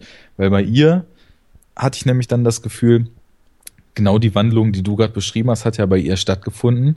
Vom gehänselten Pummelchen über den Selbstmordversuch bis zur übertrieben selbstbewussten, ich lass mir nichts sagen, Frau. Aber dann stellt sich ja doch raus, dass sie trotzdem aus ihrer Vergangenheit einen ziemlichen Knacks mitgenommen hat der scheinbar für immer bleiben wird, weil diese Situation, in der sich dann anbahnt, dass die beiden anfangen sich zu küssen und dann bald Sex haben werden und er dann ja nicht so richtig will, da zum einen flüstert sie ihm ja die ganze Zeit ins Ohr oder wird dann auch schon so ein bisschen nachdrücklicher, äh, sag mir, ich will die kleine Dicke ficken. Ja. Oder irgendwie sowas so vom Wortlaut her, was ja total stark äh, impliziert, dass sie diese Vergangenheit überhaupt nicht hinter sich gelassen hat, sondern nur durch ein, ja, antrainiert, klingt vielleicht ein bisschen hart, aber durch ein transformiertes Ich, was sie jetzt ist, überspielt hat. Aber dass sie sowas überhaupt noch sagt, das zeigt ja schon ganz stark, dass dieser verletzte Kern in ihr, der so weit war, dass mit dem Leben Schluss machen wollte, immer noch da ist. Und als er dann nicht will oder ihm das alles so ein bisschen komisch vorkommt, da, da sagt sie dann ja auch noch schon mit einer richtig bösen Stimme, guckt ihn an und sagt, jeder will mich ficken. So, um schon so zu kommunizieren. Also, sie, sie ist jetzt so, sie geht so übertrieben hausieren auch damit, dass sie das so hinter sich gelassen hat. Also, wahrscheinlich ist es total schwierig, sich da rein zu versetzen, wenn man jetzt nie krasse Gewichtsprobleme hatte oder irgendwas anderes, was einen, weiß ich nicht, von der Norm hat abweichen lassen, sage ich mal, weil ich das immer ein bisschen schwierig finde, mhm. das so wertend äh, zu betrachten. Aber ja, da ist noch was in ihr, was, was sie aus dieser Zeit mitgenommen hat. Und da, da kann man sich halt die Frage stellen, kommt das jetzt nur so hoch, weil sie ihn getroffen hat? Oder erzählt sie jedem, den sie trifft, ich war früher mal fett und guck mal an, wie ich jetzt aussehe? Und geht sie mit jedem, den sie trifft, äh, nach zwei Stunden aufs Klo und will sich von dem durchnehmen lassen, um dieses malträtierte oder nie wirklich ausgeformte Ego aus ihrer Kindheit darüber kompensieren zu lassen. Das finde ich. Ja, sag. Ja, was ich, was ich da nur so spannend finde, ist ähm, auch da wieder die Spiegelung, weil so wie du das halt eben so schön erzählst, ähm, sehe ich halt die Verbindung, dass sie ihre Zerbrechlichkeit, dieses, dieses äh, Trauma im Grunde genommen, dieses Abweichen der Norm, ähm, das trägt sie oder das, das äußert sich bei ihr im Intim, nämlich wenn die beiden anfangen Sex zu haben auf der Toilette, während er derjenige ist, der äh, in der Öffentlichkeit oder im, im Nicht-Intimen, im, im, im, ja, ich weiß nicht, was das Gegenteil so ist, ja, tatsächlich im Öffentlichen oder so, da ist er so zerbrechlich. Also auch da spiegeln ja. die beiden sich wieder. Sie, äh, egal ob das jetzt nun, also egal wie man das jetzt nun irgendwie werten will oder wie man das vielleicht deuten will, aber diese Beobachtung ist ja vielleicht erstmal noch ganz, ganz spannend, dass, dass die beiden sich da eben spiegeln und, und sie, also ich würde, ich würde, glaube ich, bei ihr nicht so stark werten, wie du sagst. Ich, ich glaube nicht, dass es eine Show ist, die sie sonst irgendwie äh, aufsetzt oder so, sondern ich glaube, sie hat das, sie hat es vielleicht nicht komplett überwunden, aber sie, sie kann und da sind wir vielleicht wieder beim Dude, sie kann damit arbeiten, sie kann damit funktionieren, sie kann damit leben, sie kann damit eher umgehen als Nico. Nico äh, überfordert ja schon irgendwie einen Fahrkartenautomaten zu bedienen oder halt irgendwie äh, mit seinem Vater zu kommunizieren oder sich halt irgendwie ähm, im Café da mit der Kellnerin auseinanderzusetzen. Also das ist das ist ja deswegen deswegen meine ich auch ähm, ich will das gar nicht als Behauptung in den Raum stellen, sondern ich finde das spannend, sich da eben mit auseinanderzusetzen, mit der Psychologie dieser Figur und einfach die, die subtilen Zeichen zu deuten, auch wenn man den Film dann mehrfach schaut, was du ja schon getan hast und ich definitiv noch tun werde, einfach mal zu gucken, um mal auf die Goldwaage zu legen. Die ist ja, die ist ja bewusst so angelegt. Wie, wie verhält die sich? Was sind die subtilen Zeichen? Wie ist die Körpersprache? Ja. Wie ist die Mimik? Wie ändert sich ihr Verhalten, wenn äußere Impulse so reinkommen? Und dann, ich glaube, man kann es auch nicht bis ins Letzte klar definieren. Das, das kann dann jeder für sich selbst einordnen oder sie so psychologisch einstufen, ne? Aber ich finde halt auch, dass Friederike Kempter das ja extrem stemmen kann, so eine Rolle, die in der unter so einer selbstbewussten Oberfläche doch eventuell eben noch so ein bisschen was schlummert. Und ja, das ist einfach spannend, das zu beobachten. Ja. Zu welchem Schluss man kommt, ist was ganz anderes. Ich, ich will ein bisschen weg äh, von den Figuren, weil wir könnten über jede der Figuren so intensiv sprechen. Ähm, weil die so gut geschrieben ja. und so gut gespielt sind. Ich will noch ein ich bisschen. Ich muss auch sagen, ähm, ja? also ich gehe noch einmal kurz zwischen. Ich glaube, sie und der Nachbar waren auch diejenigen, wo ich mir am meisten Gedanken drüber gemacht habe, was das eigentlich für Typen Mensch sind. Also bei Matze habe ich einfach nur gedacht, das ist so, das kennt man ja auch, Menschen, die eigentlich mal ein Talent hatten, aber sich in ihrem weiteren, weiteren Werdegang eher selbst im Weg stehen und man sich immer fragt, warum. Also ich kenne zumindest solche Leute, die eigentlich ja gemessen am Standard, wie man zu leben hat, ne? Ich mache jetzt setze jetzt hier gerade so Gänsefüßchen in die Luft, äh, nicht funktionieren, aber die eigentlich das Potenzial gehabt hätten, was aus sich zu machen. Und als so einen habe ich halt Matze empfunden, aber auch nur aufgrund dessen, was der Schauspielerkumpel von ihm so erzählt hat. Und ansonsten gibt's noch den in der Kneipe und den Vater, aber da kommen wir vielleicht über das, was in den Szenen passiert, noch so ein bisschen zu. Ja, und, und ähm, ich will halt, ich will halt noch eine Stufe höher gehen, weil ähm, all diese Figuren und diese wunderbare Geschichte eben, äh, was du auch schon erwähnt hast, die Art zu erzählen vereint. Also das, das Drehbuch, die Erzählung in dem Film, die Charakterisierung in dem Film, finde ich halt eben so stark, weil sie zu 98 Prozent so indirekt passiert. Wie du sagst, es sind Blicke, die da irgendwie ausgeteilt werden. Das meine ich auch mit dem zerbrechlichen Spiel von Tom Schilling. Das sind ganz oft Blicke, die er zurückwirft, die für mich auch diese Überforderung mit dem Leben, mit der Situation ausdrücken. Es sind ähm, teilweise sehr schöne. Das Einzige, was ich so ein bisschen plump finde, ist eben diese Julika-Geschichte da in dem Café, weil das tatsächlich so ein bisschen Exposition-heavy ist. Also, dass sie ihn ja irgendwie dran erinnert, so weißt du noch damals und weißt du noch damals und weißt du noch damals. Der Rest der Erzählung und der Charakterisierung funktioniert halt so elegant und so indirekt über äh, Details, über, über äh, Gestik, Mimik oder eben über gut gesetzte Dialoge. Wie du zum Beispiel gesagt hast, so der Schauspielkollege charakterisiert Matze sehr, sehr stark in einem, für mich fühlt es sich natürlich an Gespräch mit Nico. So, und du hättest genauso, das hätte viel, viel plumper funktionieren können in dem Film. Und der Film ja. ist selten plump. Und total stark an diesem Gespräch mit Nico von dem Schauspielkollegen ist, dass das nicht nur Matze charakterisiert, sondern ihn selbst und Matze in einem Turn.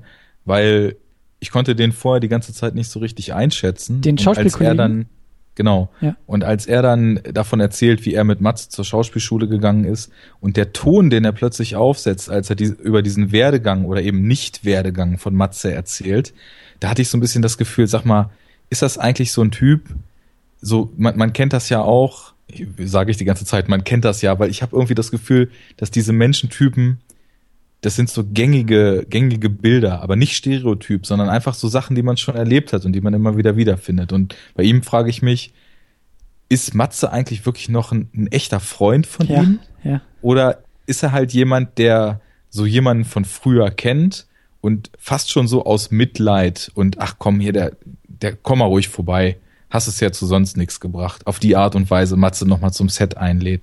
Das war so die Frage, die ich mir bei ihm gestellt habe. Ja.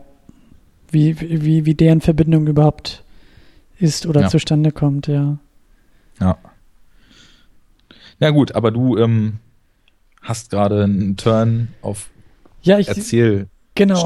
Genau, Erzählstrukturen, Erzählweise in dem Film. Ähm, Ähm, aber ich glaube, das haben wir, vielleicht haben wir es auch schon, auch schon erschöpfend irgendwie, vielleicht ist es so das Fazit oder so, der, der, der, äh, was so unterm Strich irgendwie bei rumkommt, so was, was, was wir schon über die Figuren irgendwie gemacht haben. Das ist mir auf jeden Fall äh, aufgefallen und auch in Erinnerung geblieben bei dem Film, dass der eben sehr, sehr schön indirekt erzählt. Auch die Art und Weise, so das erfahren wir dann ja auch erst über den Vater, als der Vater Nico irgendwie da anflaunt und sagt, hier, Junge, äh, du, du, hast dein Studium schon wieder abgebrochen, du bist die ganze Zeit eigentlich nur so ein Abbrechertyp. Du hast als Kind irgendwie jeden Scheiß machen wollen mit Klavierunterricht und äh, Taekwondo-Unterricht und all den ganzen Mist, aber du hast nie irgendwie nach einem Jahr äh, weitergemacht, sondern immer nur abgebrochen. So, das ist halt auch so eine Information, die wir halt eben erst in dem Moment und wie ich finde eben sehr natürlich bekommen und die dieses Bild von Nico, also Nico ist wie so ein wie so ein wie so eine Skulptur, die immer mehr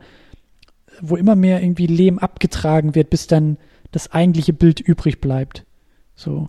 Und ja. das finde ich ist halt eben die Stärke oder auch eine der vielen Stärken des Films, so zu erzählen und eben nicht über, über, ähm, weiß ich nicht, so Exposition Heavy oder, oder, oder über schlechte Dialoge oder, oder, weiß ich nicht. Also das, das wirkt auf mich sehr, sehr elegant, weil das so subtil passiert.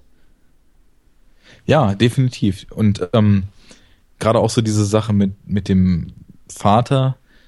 Ich habe mich gerade gefragt, ob man vorher im Film eigentlich schon mal die, Situa äh, die Information bekommt, dass er zwei Jahre schon so ziellos durchs Leben treibt. Oder ob das, ob man weiß, er hat das Studium abgebrochen und dadurch, wie er sich benimmt, ist schon klar, dass er momentan gerade so ein bisschen orientierungslos scheint, aber dass man diese konkrete Zahl, weil zwei Jahre einfach nur ziellos durchs Leben treiben, ist ja doch schon eine enorme Zeit. Ja. Das ist ja nicht wie nach der dritten Woche Studium abbrechen und zum nächsten Semester was anderes anfangen, sondern das, da, da geht ja schon unheimlich viel ja, Zeit, in der man eigentlich sich hätte im Klaren sein können, wo es auch immer hingehen soll mit einher.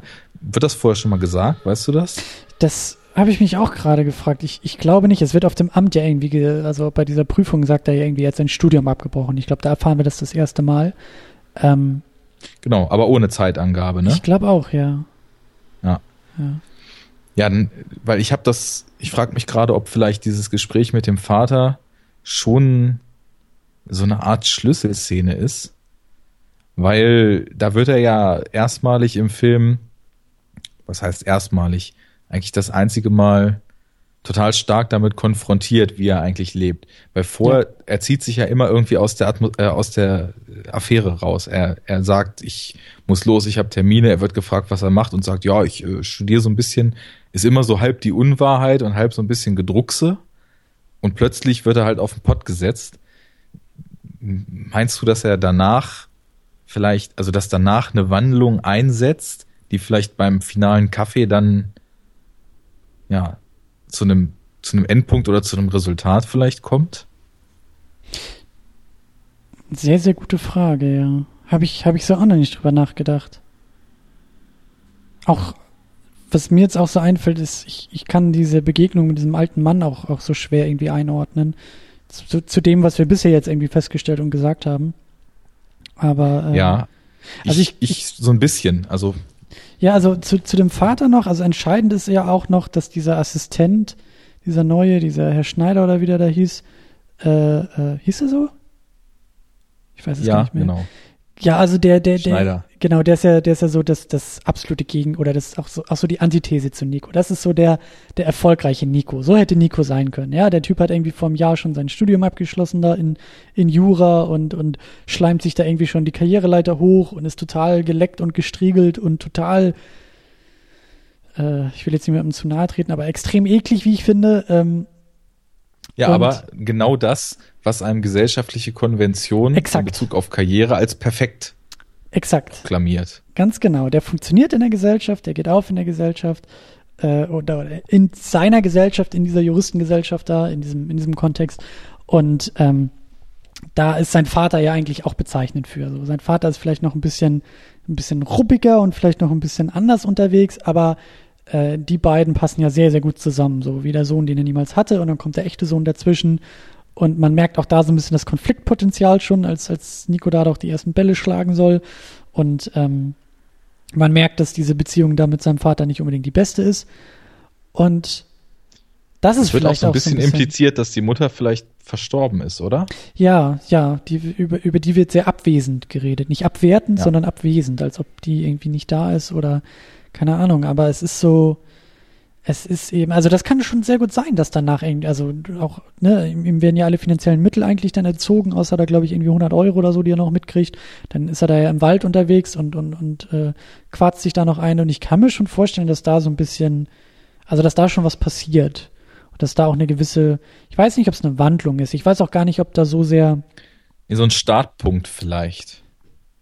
So ein, oder es ist ein einschneidendes Erlebnis. Genau, ein Einschnitt würde ich es auch eher nennen. Das ist halt, äh, es ist schon, es ist schon was Besonderes in dieser Kette von Ereignissen, die ja eigentlich alle sehr zufällig erscheinen, aber dann irgendwo doch, und das meine ich auch wieder mit, mit, mit dem tollen Drehbuch, ich finde sehr, sehr, äh, also es ist, ist keine Kausalkette, die da passiert, aber es, es zieht sich doch ein roter Faden irgendwie durch diese Geschichte. So, wir, wir erfahren immer mehr über Nico und wir erfahren immer mehr Zusammenhänge eigentlich.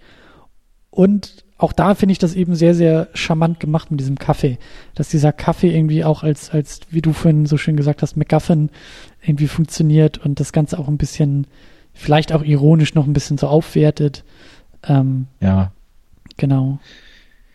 Ja, ich, ich merke gerade, dass ich äh, so ein Teil der Antwort auf die Frage, die ich gerade gestellt habe, mir jetzt auch selber gerade in den Sinn kommt. Und zwar, Gerade auch, weil du gesagt hast, du kannst das letzte Gespräch mit dem alten Mann in der Bar, kannst du noch nicht so richtig einordnen. Und ich weiß halt nur in Bezug auf dieses Gespräch, dass die Szene mich ganz plötzlich total stark berührt hat, als ich den Film vorhin gesehen habe. Also der Film hat mich auch vorher schon mehrfach auf eine, so eine gewisse Weise wirklich berührt. Also der, der ist in so einem schönen Auf und Ab zwischen so locker heiteren Momenten, auch wegen diesem sehr Woody Allen-esken Swing-Soundtrack teilweise und mhm. halt eben diesen Schwarz-Weiß-Bildern. Also es kommt einem so ein bisschen vor, als könnte man auch Manhattan von Woody Allen teilweise sehen, wobei der zeitweise dann auch ein bisschen düsterer wird. Aber das ist so ein Auf und Ab zwischen so bewegenden und so locker leichten Momenten. Und als die letzte Szene in der Bar dann kommt, ich glaube, das ist der Schlüsselmoment für ihn, weil rufen wir uns mal vor Augen, wie er sich den ganzen Film vorher benommen hat. Und die Szene in der Bar passiert ja auch mehr oder weniger direkt, nachdem dieser Showdown, nenne ich es mal, mit Julika auf dem verranzten Theaterklo da passiert ist. Und ich würde jetzt sagen, also wenn man mal seine kompletten zwischenmenschlichen Interaktionen den ganzen Film lang so ein mhm. bisschen deutet und so ein bisschen analysiert, dann ist es ihm nie möglich, irgendwie eine Enge und eine Nähe und eine, eine, Intimität mit anderen Leuten aufzubauen. Er wirkt immer unbeteiligt, er distanziert sich immer sehr, sehr aktiv oder was heißt aktiv? Er distanziert sich, weil er vielleicht auch gar nicht weiß, wie er mit den Situationen umgehen muss. Und dieses Gespräch in der Bar, das hat auf mich so eine ganz, ganz vereinnahmende Wirkung entwickelt. Es war so, als ob er plötzlich, nachdem dieser alte Typ da ja auch so ein bisschen ruppig und so ein bisschen ausfallend erstmal um die Ecke kommt, plötzlich entwickelt sich da so ein unheimlich, ja, aus meiner Sicht ergreifendes Gespräch. Und man hat das Gefühl, dass er plötzlich in der Lage ist, ja, erstmalig seinem Gegenüber auf so eine ehrliche Art und Weise zuzuhören und auch teilzunehmen an diesem Gespräch, obwohl er ja auch immer nur die Stichworte liefert oder wenn der Mann dann fragt, und was meinst du, warum ich da Angst hatte? Und er sagt, pf, keine Ahnung, aber trotzdem nimmt er teil und man, man merkt, er hat das zur Kenntnis genommen und auch in sich aufgenommen, was dieser Mann vorher gesagt hat. Und es wirkt für mich fast so, als ob er dadurch, weil vorher den ganzen Film lang diese quasi Freundin, bei der er aufwacht, da, da ist keine Nähe, da ist keine ja. Intimität. Er will da eigentlich nur weg, er flüchtet fast morgens da. Dann sämtlich mit dem Nachbarn. Der Nachbar heult sich die Seele aus Leib. Er lässt ihn aber nicht an sich ran, auch später nicht, als er sieht, wie einsam der Mann ist. Sein Kumpel ist auch nur so eine Na was geht Beziehung. Äh, mit dieser Julika kommt es zu nichts zustande, weil er nicht in der Lage ist, irgendwas an sich ranzulassen. Und diesen Mann, den lässt er plötzlich an sich ran. Und als der dann vor der Tür wegklappt, ist es so, als ob er plötzlich so einen so einen Weckruf kriegt und plötzlich erkennt, was für, also ist jetzt schon sehr weit interpretiert so, aber was für ein Wert doch im Leben stecken kann und vielleicht sogar darüber, dass dieser Mann ihm aus dem Leben nochmal was erzählt hat, ja, er wirklich so vor Augen hat, was das Leben, obwohl der mal nichts Konkretes so erzählt, was es eigentlich einem bieten kann, Und dass es für mehr geschaffen ist, als nur ziellos durchzutreiben. Deswegen würde ich schon sagen, bei seinem Kaffee, den er dann nach dem Krankenhausaufenthalt kriegt, ist irgendwas in ihm definitiv angestoßen. Das finde ich schön. Das so meine Sicht. Das finde ich sehr, sehr schön. Ja, da, da, da, da kann ich auch nicht großartig widersprechen. Also, weil ich Ja. nämlich, ich, ich, äh, ich hatte Schwierigkeiten, weil ich dachte, was, also ich habe auch das gesehen, was du gerade gesagt hast. So, er wird ja auf einmal irgendwie aktiv. Er, er, er reagiert ja auch drauf, aber ich habe das eher mit dem Zusammenbruch in Verbindung gebracht, dass ich einfach nicht wusste, hat er jetzt einfach nur Mitleid, weil der Typ vor der Kneipe zusammenbricht? Also weil er fährt ja mit ins Krankenhaus, er will sich ja erkundigen, er pennt da ja irgendwie auf der Bank und will ja wissen, was aus dem Typen geworden ist und ähm, kriegt dann ja eigentlich nur die Botschaft, dass er verstorben ist. Vielleicht ist das tatsächlich, vielleicht sieht er auch an diesem plötzlichen Tod irgendwie so. Gerade eben sitzt noch in der Kneipe und hast irgendwie einen, Ja. einen Moment, einen zwischenmenschlichen Moment und und bist irgendwie noch voll da und dann steht er auf und bricht zusammen und ist tot. Wie schnell dieses ganze Leben, wie zerbrechlich das Leben ist und wie schnell es vorbei sein kann. Vielleicht ist das tatsächlich so ein Ding, was dann in ihm gearbeitet hat, zu sagen, oder in ihm arbeiten würde für das, was nach der Filmhandlung passiert, das Leben vielleicht ein bisschen aktiver zu gestalten oder ein bisschen mehr wertzuschätzen. Ja, vielleicht. ich glaube, es, also, Ja. auf, auf jeden Fall, auf jeden Fall. Ich glaube, was auch vielleicht wichtig ist, ist auch aus dem Monolog von dem Mann, dass er, dass er so sagt, ja, 60 Jahre war ich weg, jetzt bin ich wieder da. Und er bohrt ja noch so ein paar Mal, wo der Mann 60 Jahre war und er sagt es ja nicht. Und vielleicht Mhm. fragt sich Nico dann auch, wo war ich denn die letzten zwei Jahre eigentlich? Und das, das wäre ja so ein Prozess, also sich mal zu fragen, wo bin ich denn gewesen? Und da gibt es eigentlich auch keine Antwort drauf. Das ist ein Geist, der durch Berlin treibt, Mhm. ist er ja eigentlich gewesen. Das hat er ja auch Nicht, so weil schön, er nichts macht. Das hat er so so, schön zu seinem ja. Vater gesagt. Er hat nachgedacht. Was hast du die letzten Genau. zwei Jahre eigentlich gemacht? Ja, ich habe nachgedacht über dich, über mich. Und sagt Vater ja auch. Und dafür zeigt er 1000 Euro im Monat oder was? Das ist irgendwie, ja, Ja. ja. Ja, weil ich, ich, ich könnte mir nicht vorstellen, dass bei irgendeiner der Kontakte vorher im Film er in den Krankenwagen mit eingestiegen wäre. Da ist ja plötzlich eine Bindung da, die es vorher in der Form nicht gab. Hm. Ja. Ja. Ich stehe aber auch einfach auf solche Dialoge und Monologe. Kennst du den Film Smoke mit Harvey Keitel? Nee. Das ist auch so ein Independent, wir zeigen euch das Leben Film. Harvey Keitel spielt so einen Tabakverkäufer. Und der Film hat eine, also wirklich unfassbar geniale Abschlussszene. Und zwar, ja, wie gesagt, Harvey Keitel ist der Tabakverkäufer da in Brooklyn und hat einen super New York-Flair, der Film, und schnackt halt mit seinen ganzen Leuten. Und dann gibt's so ein paar Kapitel und es passieren eigentlich nur so Geschichten, die das Leben schreibt. Und ein Kumpel von ihm ist Schriftsteller und hat so eine Schreibblockade. Und in der letzten Szene sitzen die in einem Diner und er fängt an, dem Kumpel so eine Geschichte zu erzählen. Und das, ich glaube, die Szene geht sieben oder acht Minuten. Und das ist eine Einstellung. Und in dem langsamsten Zoom, den ich jemals gesehen habe, zoomt von einer Aufnahme, wo beide noch drauf sind, die Kamera an Harvey Keitel ran und endet dann in so einem, ja, Spaghetti-Western-Shot, wo man nur die Augen noch im Frame hat. Mhm. Und diese Geschichte ist auch total bewegend und total rührend.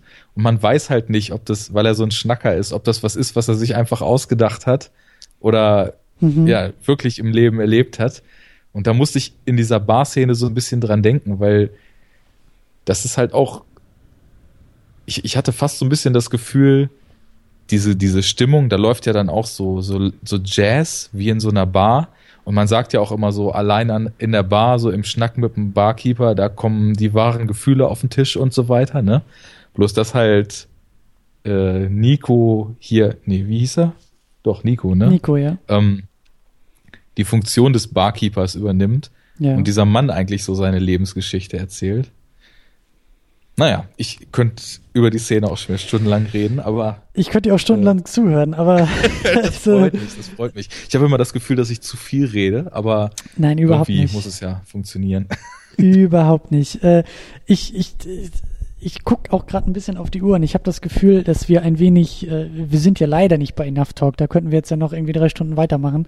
Ähm, ich will nämlich die ganze Diskussion ein wenig, äh, ein wenig äh, hinführen, glaube ich, dann doch langsam auf den deutschen Film. Also wir könnten noch ganz viele Aspekte ansprechen und müssten wir eigentlich auch über die Jazzmusik, über Schwarz-Weiß-Inszenierung, über Filmzitate, über Berlin als Protagonist. Das äh, setzen wir alles mal irgendwie so als Fußnote und äh, du bist ja sowieso sehr aktiv bei uns in den Kommentaren.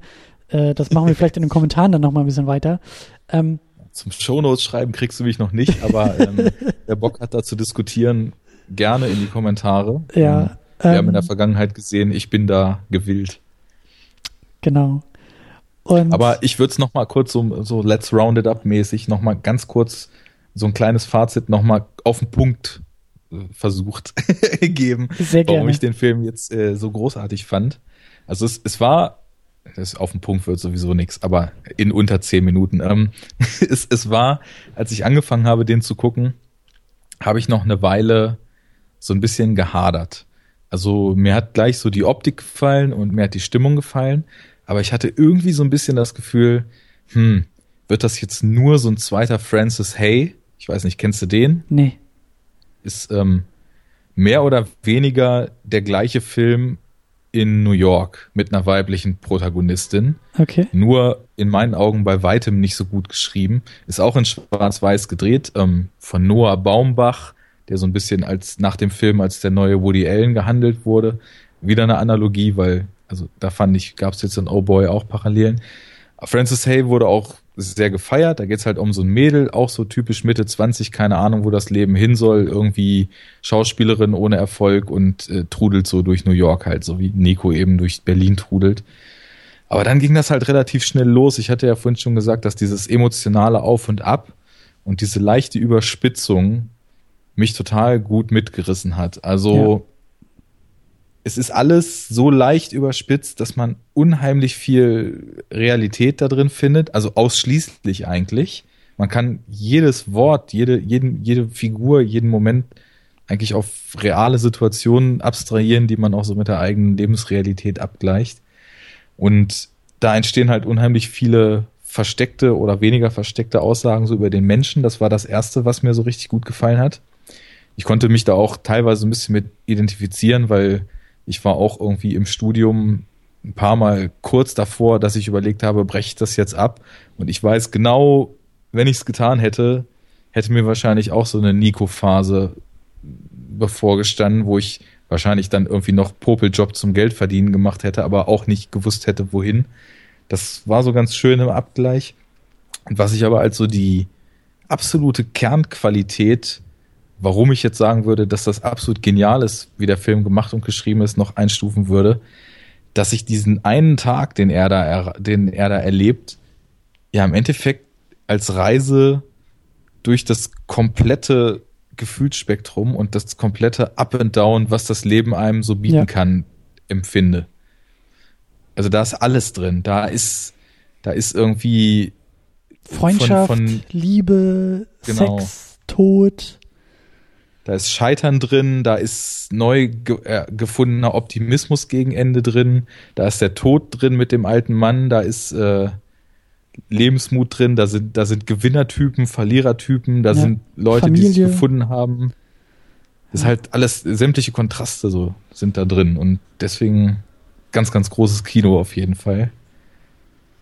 Ja, das ist mein Fazit. Ja, ich, ich, das ist, Arne, ich höre dir so gebannt zu und nicke, aber man hört mein Nicken nicht so. Das ist das Problem bei diesem Audioformat. Aber Äh, auf ja, das ist- klopfen ist auch nicht so gut. Aber Nee. es äh, Ja, ich- freut mich ja, dass äh, wir hier gut zusammenkommen. ist, ich könnte noch so grüne Zustimmungskärtchen hochhalten, aber das hört man halt auch nicht. Aber äh, ich versuche auch noch so ein Fazit. Also, ähm, es fällt mir schwer und ich versuche vielleicht sogar gleichzeitig auch noch die, die Brücke da zum, zu dieser Diskussion über den deutschen Film zu schlagen.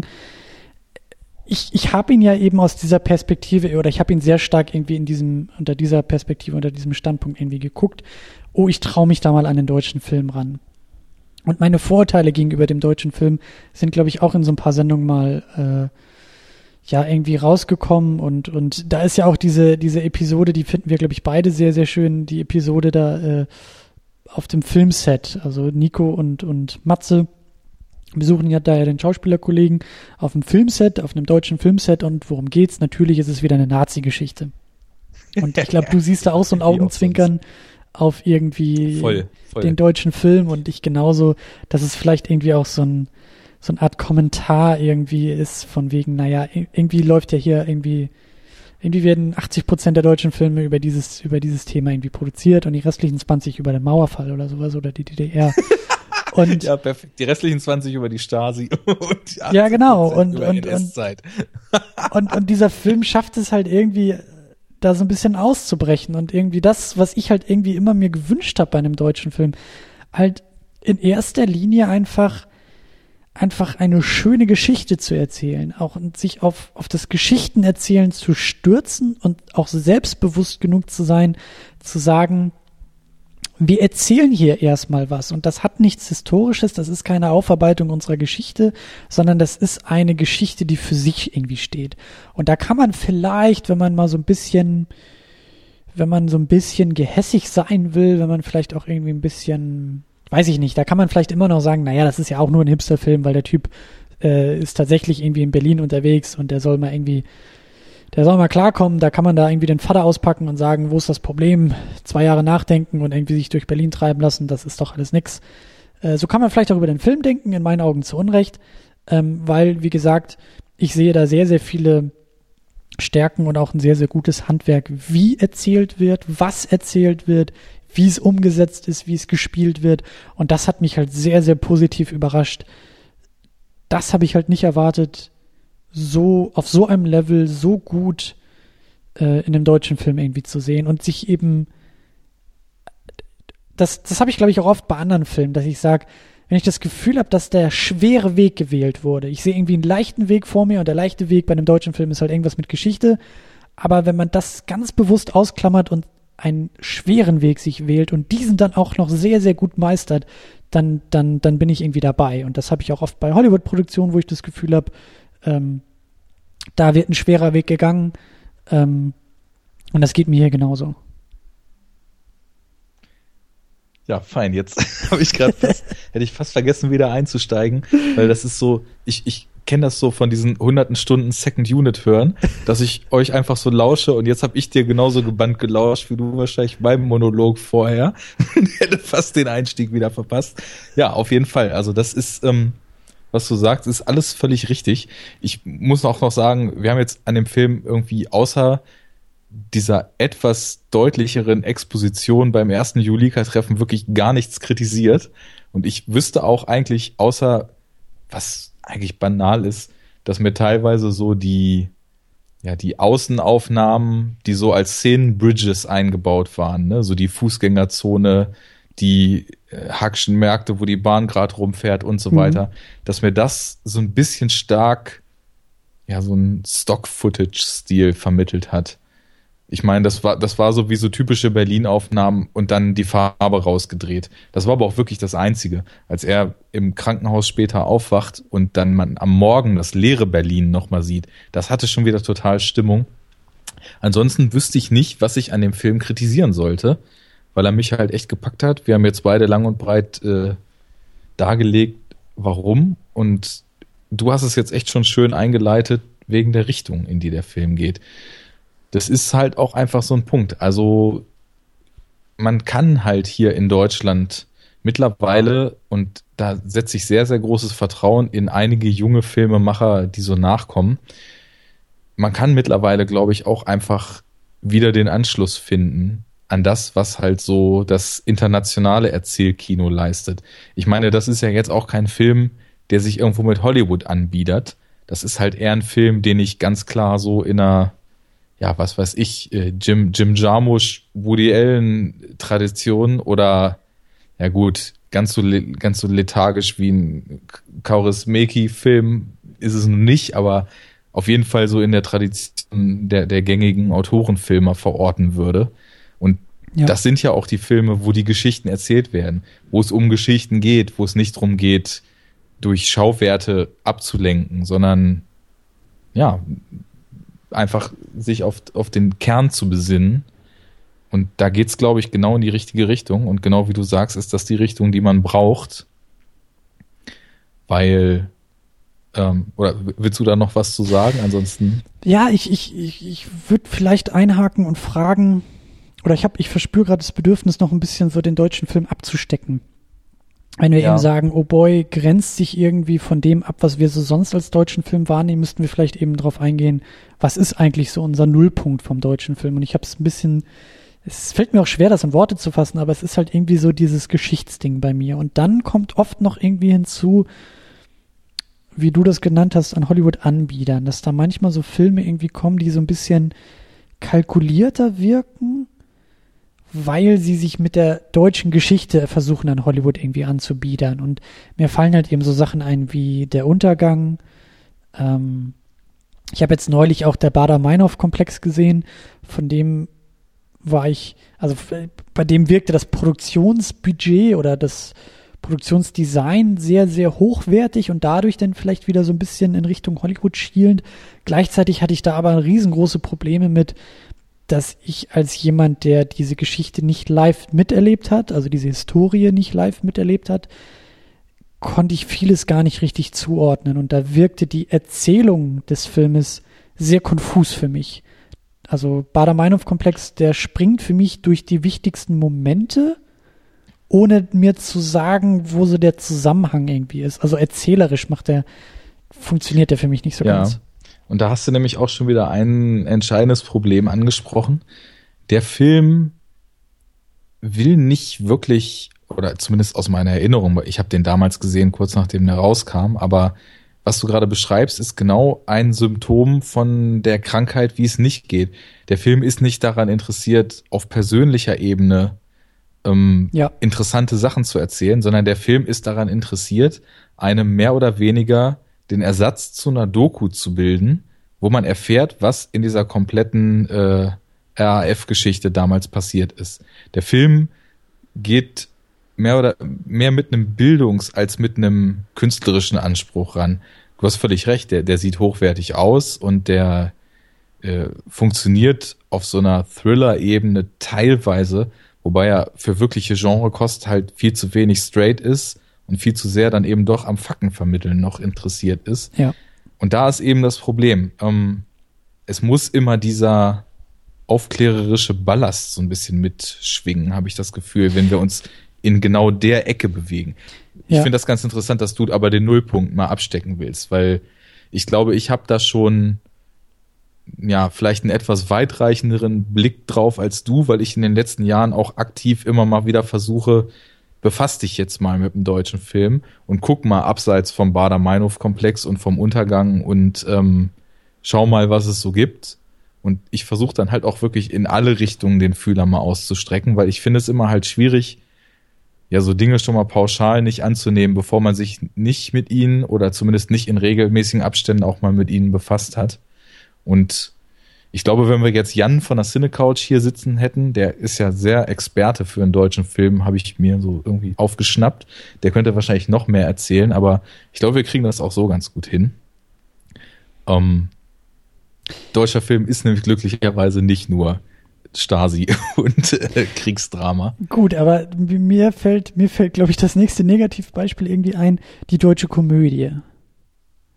Das ja. ist ja vielleicht auch noch so ein, so ein Problemkind. Da denke ich Vor jetzt eben an Fuck You Goethe 2, da denke ich an diese ganzen Till Schweiger Liebesfilme und hier Schweighöfer und, und all diesen Kram, die ja manchmal auch eher witzig. unbeholfen oder massenkompatibel oder ich weiß es nicht. Also ich kenne viele der Dinge einfach nicht, aber so, so, naja, sie wirken halt alle nicht so wirklich. Ähm, also auf jeden Fall sind sie das, was das Volk hier sehen will. Ich habe jetzt gerade aus Interesse vor ein paar Tagen ähm, auf, wie heißt die Seite denn nochmal? Weiß ich jetzt gerade nicht mehr, aber eine, wo ich häufig mal so Kinostarts und äh, so Besucherzahlen nachgucke. Da habe ich jetzt gesehen, ähm, innerhalb von zwei Wochen sind viereinhalb Millionen Leute in Fuck You Goethe 2 gegangen. Das ist nach, das muss ich überlegen, ich glaube nach Schuh des Manitou, der erfolgreichste deutsche Start oder die erfolgreichste deutsche Woche, also eines deutschen Films. Und wenn du dir dann diese Liste weiter anguckst, dann kommen da halt so eine Sachen wie Traumschiff Surprise oder irgendein Till Schweiger Film oder Otto der Film 2 und all so ein Kram. Also, wenn man danach geht, das, was die Leute hier verschlingen, sind halt tatsächlich heimische Komödien. Hm. Und das, was Hollywood mitkriegt von Deutschland, das sind die Kriegsdramen. Aber naja, du, ich meine, du hast ja auch Victoria gesehen. Es gibt halt auch Leute, die sich was trauen. Ja, Und aber ich weiß halt auch nicht, ich, ich, äh, ich vertraue da so deinem Urteil, vielleicht ist das auch eher etwas, etwas ein neueres Phänomen oder äh, mir, mir fällt es schwer, mich dazu zu positionieren, weil ich auch noch mehr gucken will, mehr neues deutsches Kino und auch ein bisschen älteres Kino. Aber es ist, äh, du hast ja recht, also das ist halt sehr, sehr massenkompatibel. Ähm, mir fällt es auch schwer, da irgendwie das, das ja, halt Wir finden gerade nicht so richtig rein, habe ich das nee, Gefühl. Aber aber ich, ich mache sonst noch einen anderen Vorschlag. Ähm, das knüpft so ein bisschen an das an, was, was wir vorher gesagt hatten, was vielleicht dann auch wieder so ein bisschen dieses Ding mit der Geschichte ist. Ähm, ich wünsche mir halt eher, also dieses, dieses, also die Geschichte ist ja ein großartiges Potenzial für den deutschen Film. Aber ich hoffe, dass es eher ein, oder ich, ich sehe, oder mich interessiert eher die deutsche Geschichte als Setting für mehr und nicht als Erzählung für alles. Das ist ja, so oft das, das, das, das, Problem. Und ich musste an diesen großartigen Film denken, der den Termino ja mitgebracht hatte, Possession. Ich weiß nicht, ob du die Episode ja. gehört hattest, ob du den Film kennst. Ja, also ich äh, respektiere den Film extrem, aber ich komme mit dem irgendwie nicht so richtig klar. Das ist mir irgendwie alles zu viel einfach. Aber okay. für das, was er tut, äh, respektiere ich den, glaube ich, wie kaum einen anderen, weil das ist einfach die Blaupause für einen Film, der einen eigenen Weg gefunden hat. Ja, und, und ich habe das Gefühl, dass die Erzählung, die Geschichte von dem Setting des geteilten Berlins in den 80ern profitiert. Das Setting ja. hat schon so eine klaustrophobische Stimmung, die sich positiv auf oder die sehr gut mit der Handlung einhergeht, ohne das jetzt irgendwie zu bewerten. Ob du sagst, es funktioniert nicht, aber ich glaube, da sind wir uns relativ einig, dass das Set, also es geht, es ist kein Film über die Mauer, es ist kein Film über die DDR, es ist kein Film über Ost versus West, aber es ist sehr, sehr klug gewählt, das, was der Film eigentlich verhandelt, irgendwie an diesen Ort zu bringen. Und das meine ich halt irgendwie. Das ist, das ist für mich, ich meine, das ist ein von einem polnischen Filmemacher, irgendwie mit, glaube ich, einer polnischen Hauptdarstellerin und einem amerikanischen oder englischen äh, Hauptdarsteller. So, das ist in Anführungszeichen kein deutscher Film. Aber so könnten auch gute deutsche Filme aussehen. Oder das könnte der deutsche Film auch versuchen oder auch, auch umsetzen. So. Ja, also was ich in dem Kontext, was mir zum Beispiel gerade einfällt, es gibt jetzt mittlerweile eine Bewegung, die nennt sich German Mumblecore. Bist du überhaupt mit dem Mumblecore-Begriff vertraut? Überhaupt nicht. Okay, das ist, ähm, also in den USA ist es ursprünglich mal so eine Filmströmung gewesen, die also noch geringer als Low-Budget, quasi No-Budget-Filme machen. Allerdings nicht mit irgendwelchen wilden Limitierungen wie die Dogma-Filme in Dänemark damals zum Beispiel, sondern einfach Filmemacher, die sich auf das Wesentliche, nämlich Geschichten erzählen, berufen wollen und häufig ja so mit ihren Freunden und mit sehr, sehr geringen Mitteln an Wochenenden Filme drehen. Mhm. Also absolut noch unter Indie-Filmen und ohne Budgets, aber halt mit Prioritäten. Und ähm, aus diesem Mumblecore ist halt zum Beispiel auch, ich glaube, Greta Gerwig heißt sie, die in dem vorhin genannten Francis Hay dann auch die Hauptrolle spielte. Sie ist da so eine Galionsfigur von der Bewegung. Und so ein bisschen, ja, Metamorphose durchlaufen in eine etwas neuere Form, in, für die es dann auch wieder, was ich immer ja, nicht so richtig weiß, was ich davon halte, aber wo es auch so ein Manifest mit so gewissen Regeln und so weiter dann wieder verfasst wurde, gibt's jetzt halt diese German Mumblecore-Bewegung. Und die versuchen halt auch ähm, Filme zu drehen, in denen, ja, wenn man das, man kann das so ein bisschen deuten, worauf diese Regeln hinauslaufen wollen, ja, sowas vielleicht wie so echte Menschlichkeit auch zu finden ist. Es geht nicht zwingend um Authentizität, glaube ich, aber es geht darum, was Echtes und was Pures da drin zu finden. Und ich habe da zum Beispiel einen Film mal jetzt von gesehen, ähm, Love Stakes heißt der, ähm, kam letztes oder vorletztes Jahr, weiß ich nicht mehr ganz genau. Die Hauptrolle spielt, kennst du aus Victoria, Boxer, ne, mit der Hasenscharte. Erkennt man aber kaum, weil Boxer, Boxer war doch, Boxer war doch, war doch. Boxer war der, der weg, den. Oder? Bitte? Boxer war das Geburtstagskind? Nee, Boxer war der, der seine Schuld noch begleichen musste. Okay. Der diesen leichten Sprachfehler wegen der Stimmt. Hasenscharte hat. Stimmt. Ja, und der spielt die Hauptrolle und eine komplett unbekanntes Mädel. Namen habe ich jetzt nicht mehr parat, weil wie gesagt, komplett unbekannt. Und das ist ein Film, der auch, so wie du es jetzt sagst, die Erzählung in so ein logisches Miteinander mit dem Setting bringt. Und zwar fährt er, er ist, glaube ich, Physiotherapeut oder sowas in dem Film, auch noch relativ jung und auf Jobsuche und so weiter. Und fährt irgendwo da oben an der Ostseeküste ins Nirgendwo in so ein Hotel, in so ein Luxushotel und nimmt da einen Job an.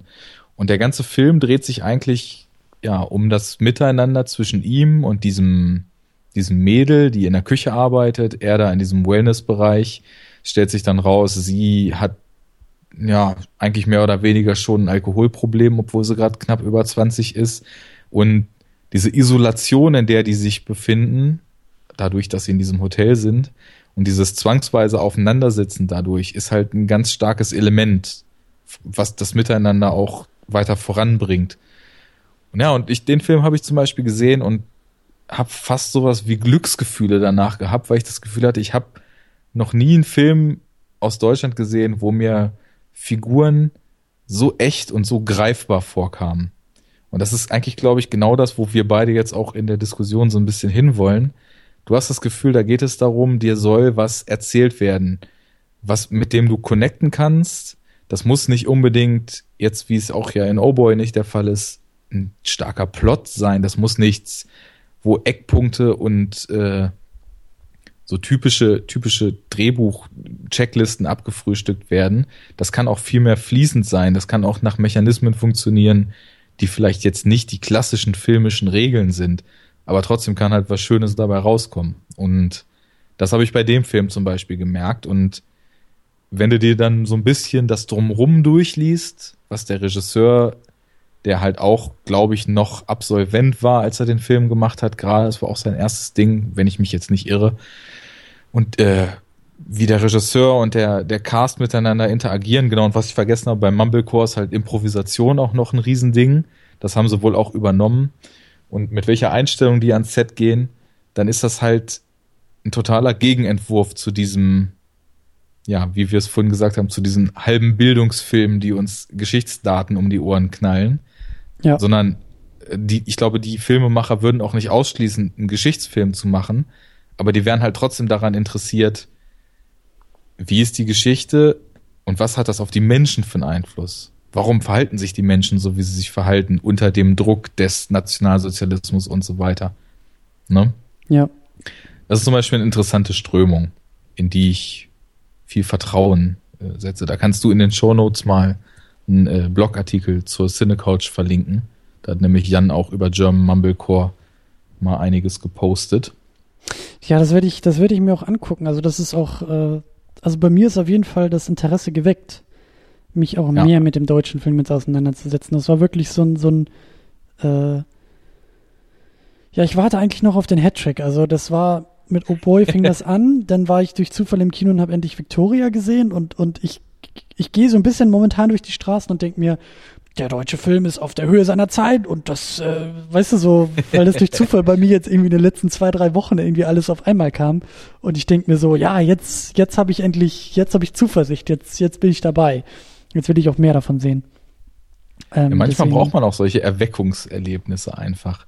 Da muss man so ein bisschen zu seinem Glück mal mit dem Arschtritt hinbefördert werden. Ja, genau, genau. Weil man es nicht so ganz für mich ist, für ja. mich ist, für mich ist auch äh, Lola Rent immer noch so ein, so ein, mittlerweile ist das so ein, ein, ein, ich, ich glorifiziere den, glaube ich, in meiner Erinnerung so unfassbar und stelle den auf so ein hohes Podest, weil ich habe den, weiß ich nicht, vor zehn Jahren, glaube ich, einmal gesehen und das ist halt irgendwie auch so ein Prototyp, wie ich mir den deutschen, wie ich mir den, einen, einen zeitgemäßen, wie ich mir einen, einen, einen guten deutschen Film irgendwie vorstelle, nämlich ähm, ja, äh, schwer, zu- schwer zu sagen, aber, aber ähm, lass dich nicht von den Begrenzungen, die der deutsche Film mit sich bringt, limitieren, sondern brich aus, brich da durch und mach dein eigenes Ding. Und das macht für mich Oh Boy, das macht für mich eben Victoria und das schafft für mich eigentlich auch das, was ich in Erinnerung noch habe an Lola Rent. Und ähm, ja, so, so, so, die deutschen Komödien, die sind mir dann oft zu gefällig und zu, zu risikoarm und zu kalkuliert. Ja, die sind auch nicht das Gebiet, wo es spannend ist momentan. Ja, ja. aber ich, ich werde mir das auf jeden Fall anschauen. Ich werde mir das auf jeden Fall, das wird wahrscheinlich wieder, wieder dauern, aber ich habe da Bock drauf. Ja, was, was ich ganz schön finde, dass du jetzt noch Lola Rent genannt hast, weil Lola Rent ist ja eigentlich streng genommen echt ein straighter Genrefilm. Ich weiß jetzt nicht genau, wie man es einteilen würde.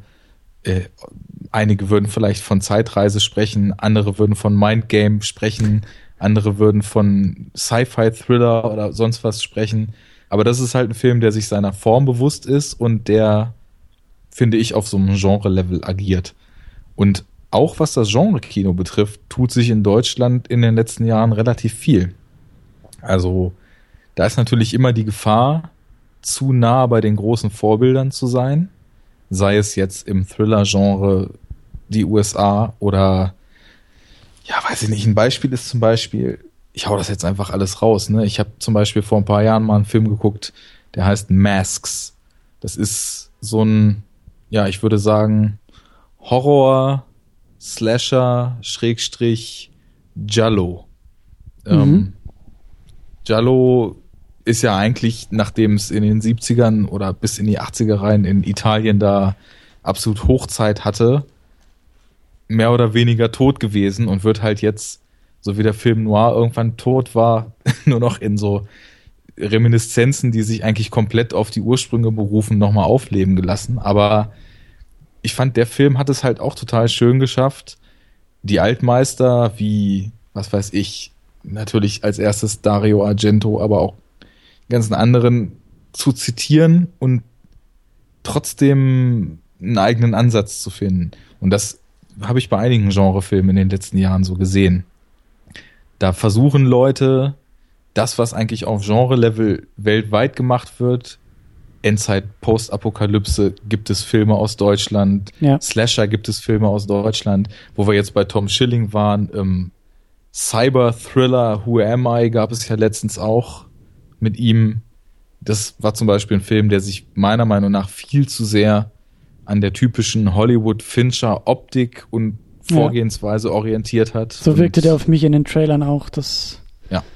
ja. Und der hat dann auch wirklich noch, also fürchterlich offensichtlich, ich weiß nicht, manche würden es vielleicht als Zitat durchgehen lassen.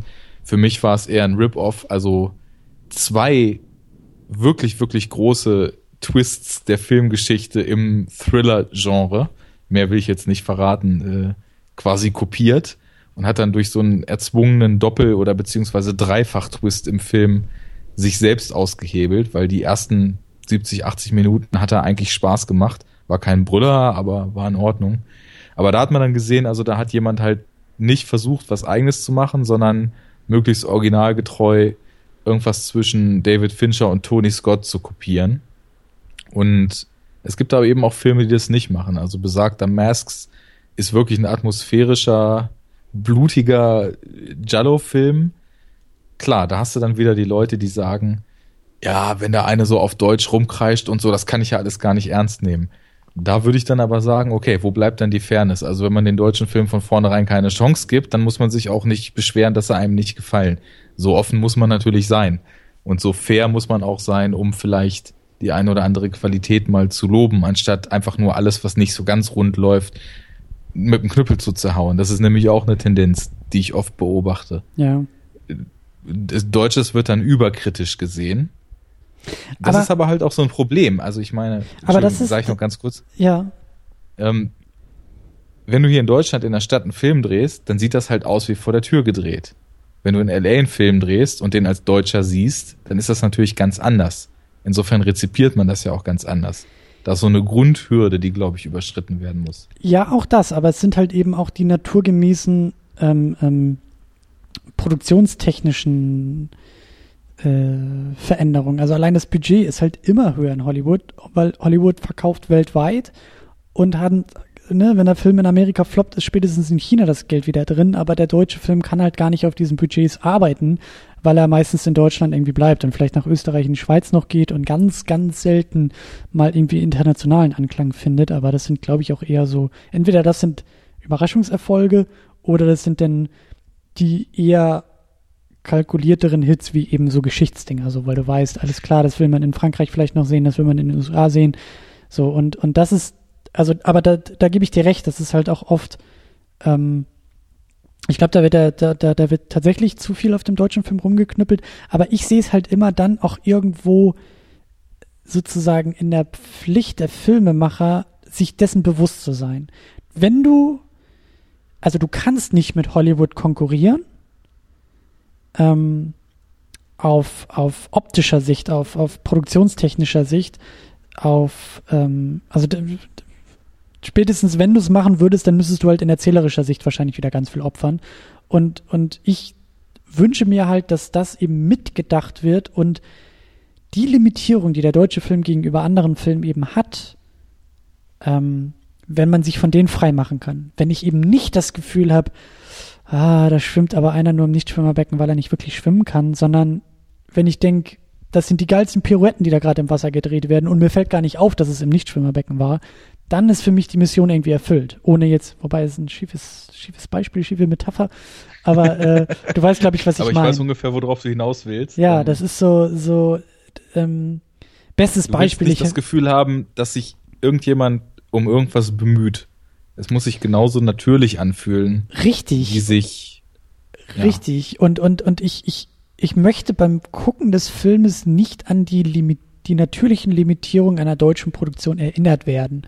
Das ist vielleicht auch so das Ding. Es gibt Filme, so, und das ist für mich Oh Boy, der lässt mich nicht einmal irgendwie daran denken oder erkennen, dass man sagt, ah, das war ja auch, naja gut, es war ja nur eine Abschlussarbeit. Na gut, die hatten halt nur 300.000 Euro zur Verfügung. Na gut, die hatten halt irgendwie nur Berlin als Schauplatz, weißt du?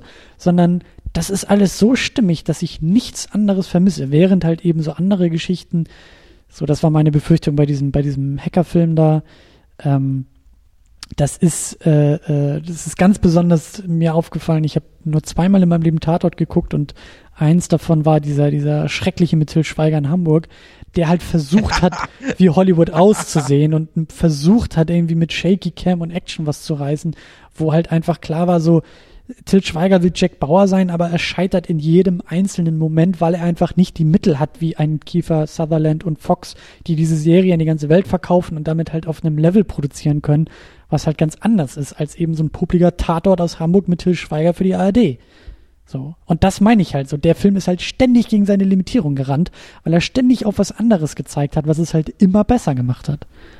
So. Ja, also ich muss natürlich, wir haben ja jetzt auch ähm, in Bezug auf deutsche Filme gerade mal an der Oberfläche gekratzt ja. und ganz bewusst natürlich äh, solche Narrative wie Tatort und Fernsehfilme erstmal bewusst ausgeklammert, weil da muss man dann wirklich also in die Tiefen der Folterkammer absteigen.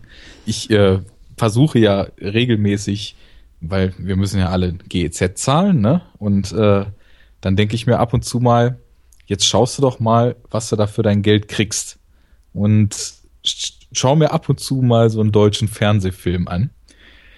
Naja, und in einem von zehn Fällen kommt da auch mal was bei raus, was echt passabel ist. So fair bin ich dann auch.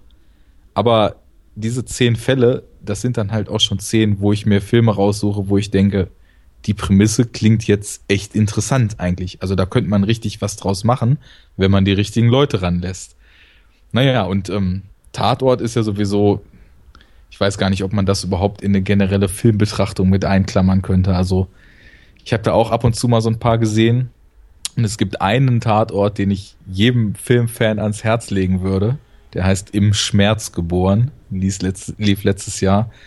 Und da merkt man so richtig, also im Endeffekt ist das auch nur so der Versuch von irrem Zitatkino, aber das funktioniert irgendwie. Und der, das ist ein Film, der einen ganz eigenen Stil hat. Ansonsten ist das halt, ja, maue Krimi-Unterhaltung ja. in der Regel, die dann auch dementsprechend interessant oder eben gerade nicht ist. Naja, aber im Vergleich dazu fand ich die, die Schweiger-Eskapaden da zumindest witzig, weil der immerhin zumindest versucht hat, auf welche Art auch immer aus diesem Korsett der typischen lahmen Sonntagabendunterhaltung mal auszubrechen. Und ja, aber das, das ist wirklich ein Thema für eine andere Sendung. Tatort, Podcast, das ufert aus und da sind wir beide, glaube ich, auch nicht die richtigen, um sowas zu machen. Ja, das stimmt. Naja, aber stimmt. ich, ich glaube, wir können festhalten, wir, wir sehen nur da Chancen, wo man das Gefühl hat, dass diejenigen, die Filme machen, ja, sich von Vorgaben, von Richtlinien und von Limitierungen emanzipieren und eine natürliche Filmsprache finden. Anders geht's nicht. Ja. Ja. Ja. Ach, eine, eine schöne Diskussion. Ein schöner Film, eine schöne Diskussion und auch eine gute Zwischenbilanz, Startbilanz, was auch immer zum deutschen Film. Ähm, und wie gesagt, ich habe echt Blut geleckt. Also ich, äh, ich traue mich noch nicht so weit zu gehen, aber den von dir beschriebenen angestaubten Tatort werde ich vielleicht auch irgendwann noch mal ein bisschen anpacken müssen. Aber ähm, also wenn du das tatsächlich mal machen möchtest, dann lass dir zumindest von mir nochmal die zwei, drei, die ich kenne, die echt ganz gut sind, empfehlen. Da kannst du vielleicht noch so ein bisschen Lokalkolorit schnuppern, weil witzigerweise sind die aus Kiel eigentlich so mit die besten gewesen in den letzten Jahren. Ich habe da auch, der zweite, den ich gesehen habe, der kam aus Kiel und der war furchtbar, aber äh, ja. Weißt aber, du noch, welcher das war? Nee, nee. Ich weiß, dass wir da in der WG saßen und Pizza gegessen haben und dass die Pizza das Beste an dem ganzen Abend war. Und natürlich die Leute in der WG, aber es äh, ja, ich glaube, wir haben irgendwann die Brettspiele nebenbei ausgepackt und haben, haben den Fernseher ignoriert, aber ja. Na gut. Ja, das ist ja auch so eine Ritualgeschichte. Aber ich glaube, der deutsche Film kommt wieder. So viel kann man sagen. Also, ich meine, in den 70ern waren deutsche Filmemacher noch international angesehen. Hm. Egal ob, äh, was weiß ich, Fassbinder oder Wim Wenders oder Schlöndorf und hast du nicht gesehen. Werner Herzog natürlich. Und ja, der hat sich ja durch internationale Karriere bis heute gefestigt und scheint jetzt langsam so ins Debile abzugleiten, wenn ich mir die Kritiken zu Königin der Wüste so anhöre oder durchlese. Aber ich glaube, mittlerweile ist, sind genügend junge Filmemacher auf dem Level, wie du vielleicht auch bis vor, vor Oh Boy oder die meisten Leute von dem, was in diesem Land so passiert, nämlich halt auf offizieller Ebene nicht viel enttäuscht gewesen und finden, glaube ich, ihre eigenen Wege daraus auszubrechen. Ja. Ja, das ist eigentlich auch ein schönes Fazit. Das ist so, lass uns auf so einer hoffnungsvollen Note enden und lass uns da irgendwie genau. den Optimismus aus, aus der Sichtung zu U-Boy irgendwie beibehalten und damit vielleicht weiter in den deutschen Film oder zumindest ich weiter in den deutschen Film und du noch weiter in den deutschen Film äh, einsteigen und ähm, uns austoben. Ja, ich bin auf jeden Fall gespannt, was da die Zukunft so bringt. Sehr schön. Ich kann nur jedem Hörer empfehlen, auch mal in die Genre-Ecke zu gucken. Da findet man natürlich wie international überall auch eine Menge Mist, aber da sind auch Perlen bei und ich finde, es lohnt sich, die zu entdecken. Sehr gut. Und ich kann auch äh, äh, berichten, ich glaube, das war heute hier irgendwie in der U-Bahn oder gestern oder so, äh, Jan-Ole Gerster und Tom Schilling sollen wieder zusammenarbeiten. Fein. Das freut mich auch, ja. Gut, Arne, vielen, vielen Dank für diese, ja. für diese allererste äh, Fremdgeh Second Unit äh, oder so ähnlich mit Skype und irgendwie mit neuer Hardware, äh, Software und irgendwie alles anders, aber irgendwie, irgendwie äh, auch vieles gleich, glaube ich. Ja, also ich äh, danke auf jeden Fall, dass ich hier als quasi erstes Experiment äh, beiwohnen durfte. Ist auch ganz witzig, ne? Jahrelang schreibt man sich ohne Ende und denkt sich, oh, man müsste mal und jetzt kommt's gleich dicke. Innerhalb von einer Woche bist du beim Enough Talk und ich bin bei euch.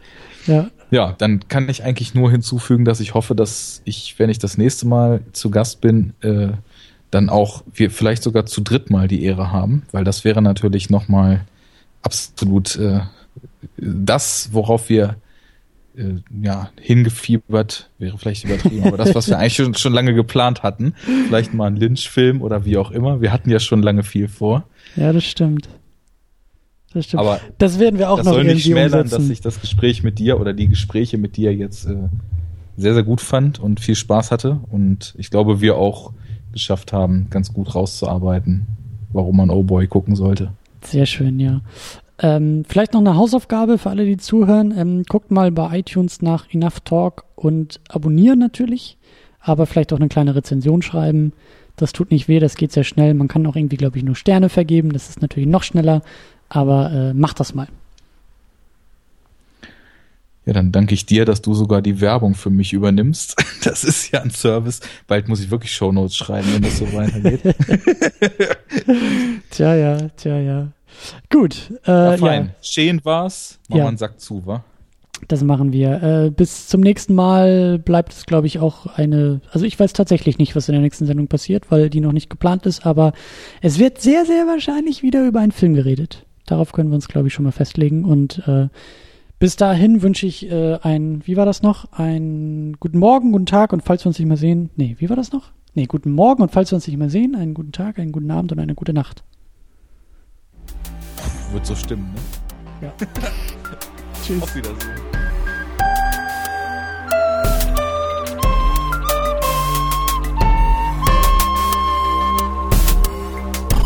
Second Unit. Second Unit.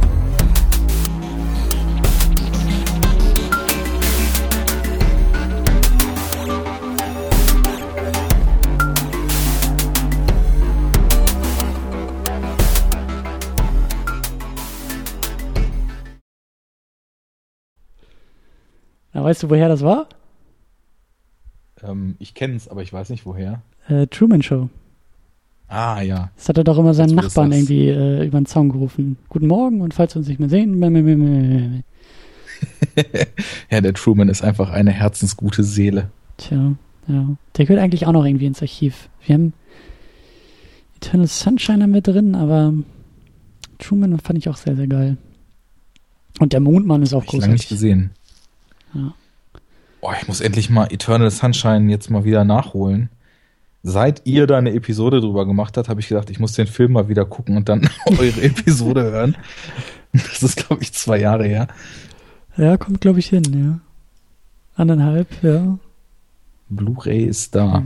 Ja, unbedingt. Schöner Film. Definitiv.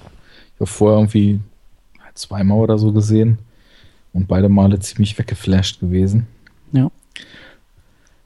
Das ähm, ist halt auch so ein Beispiel von, von, von Film, bei dem ich sage, sowas muss in Deutschland doch auch möglich sein. Also das ist jetzt ja nicht irgendwie wie Avengers oder so, wo du sagst, naja gut, 250 Millionen kann hier ein Film nicht kosten, aber das ist doch eine geile Idee und die war geil umgesetzt. So. Auf jeden Fall. Auf ja. jeden Fall.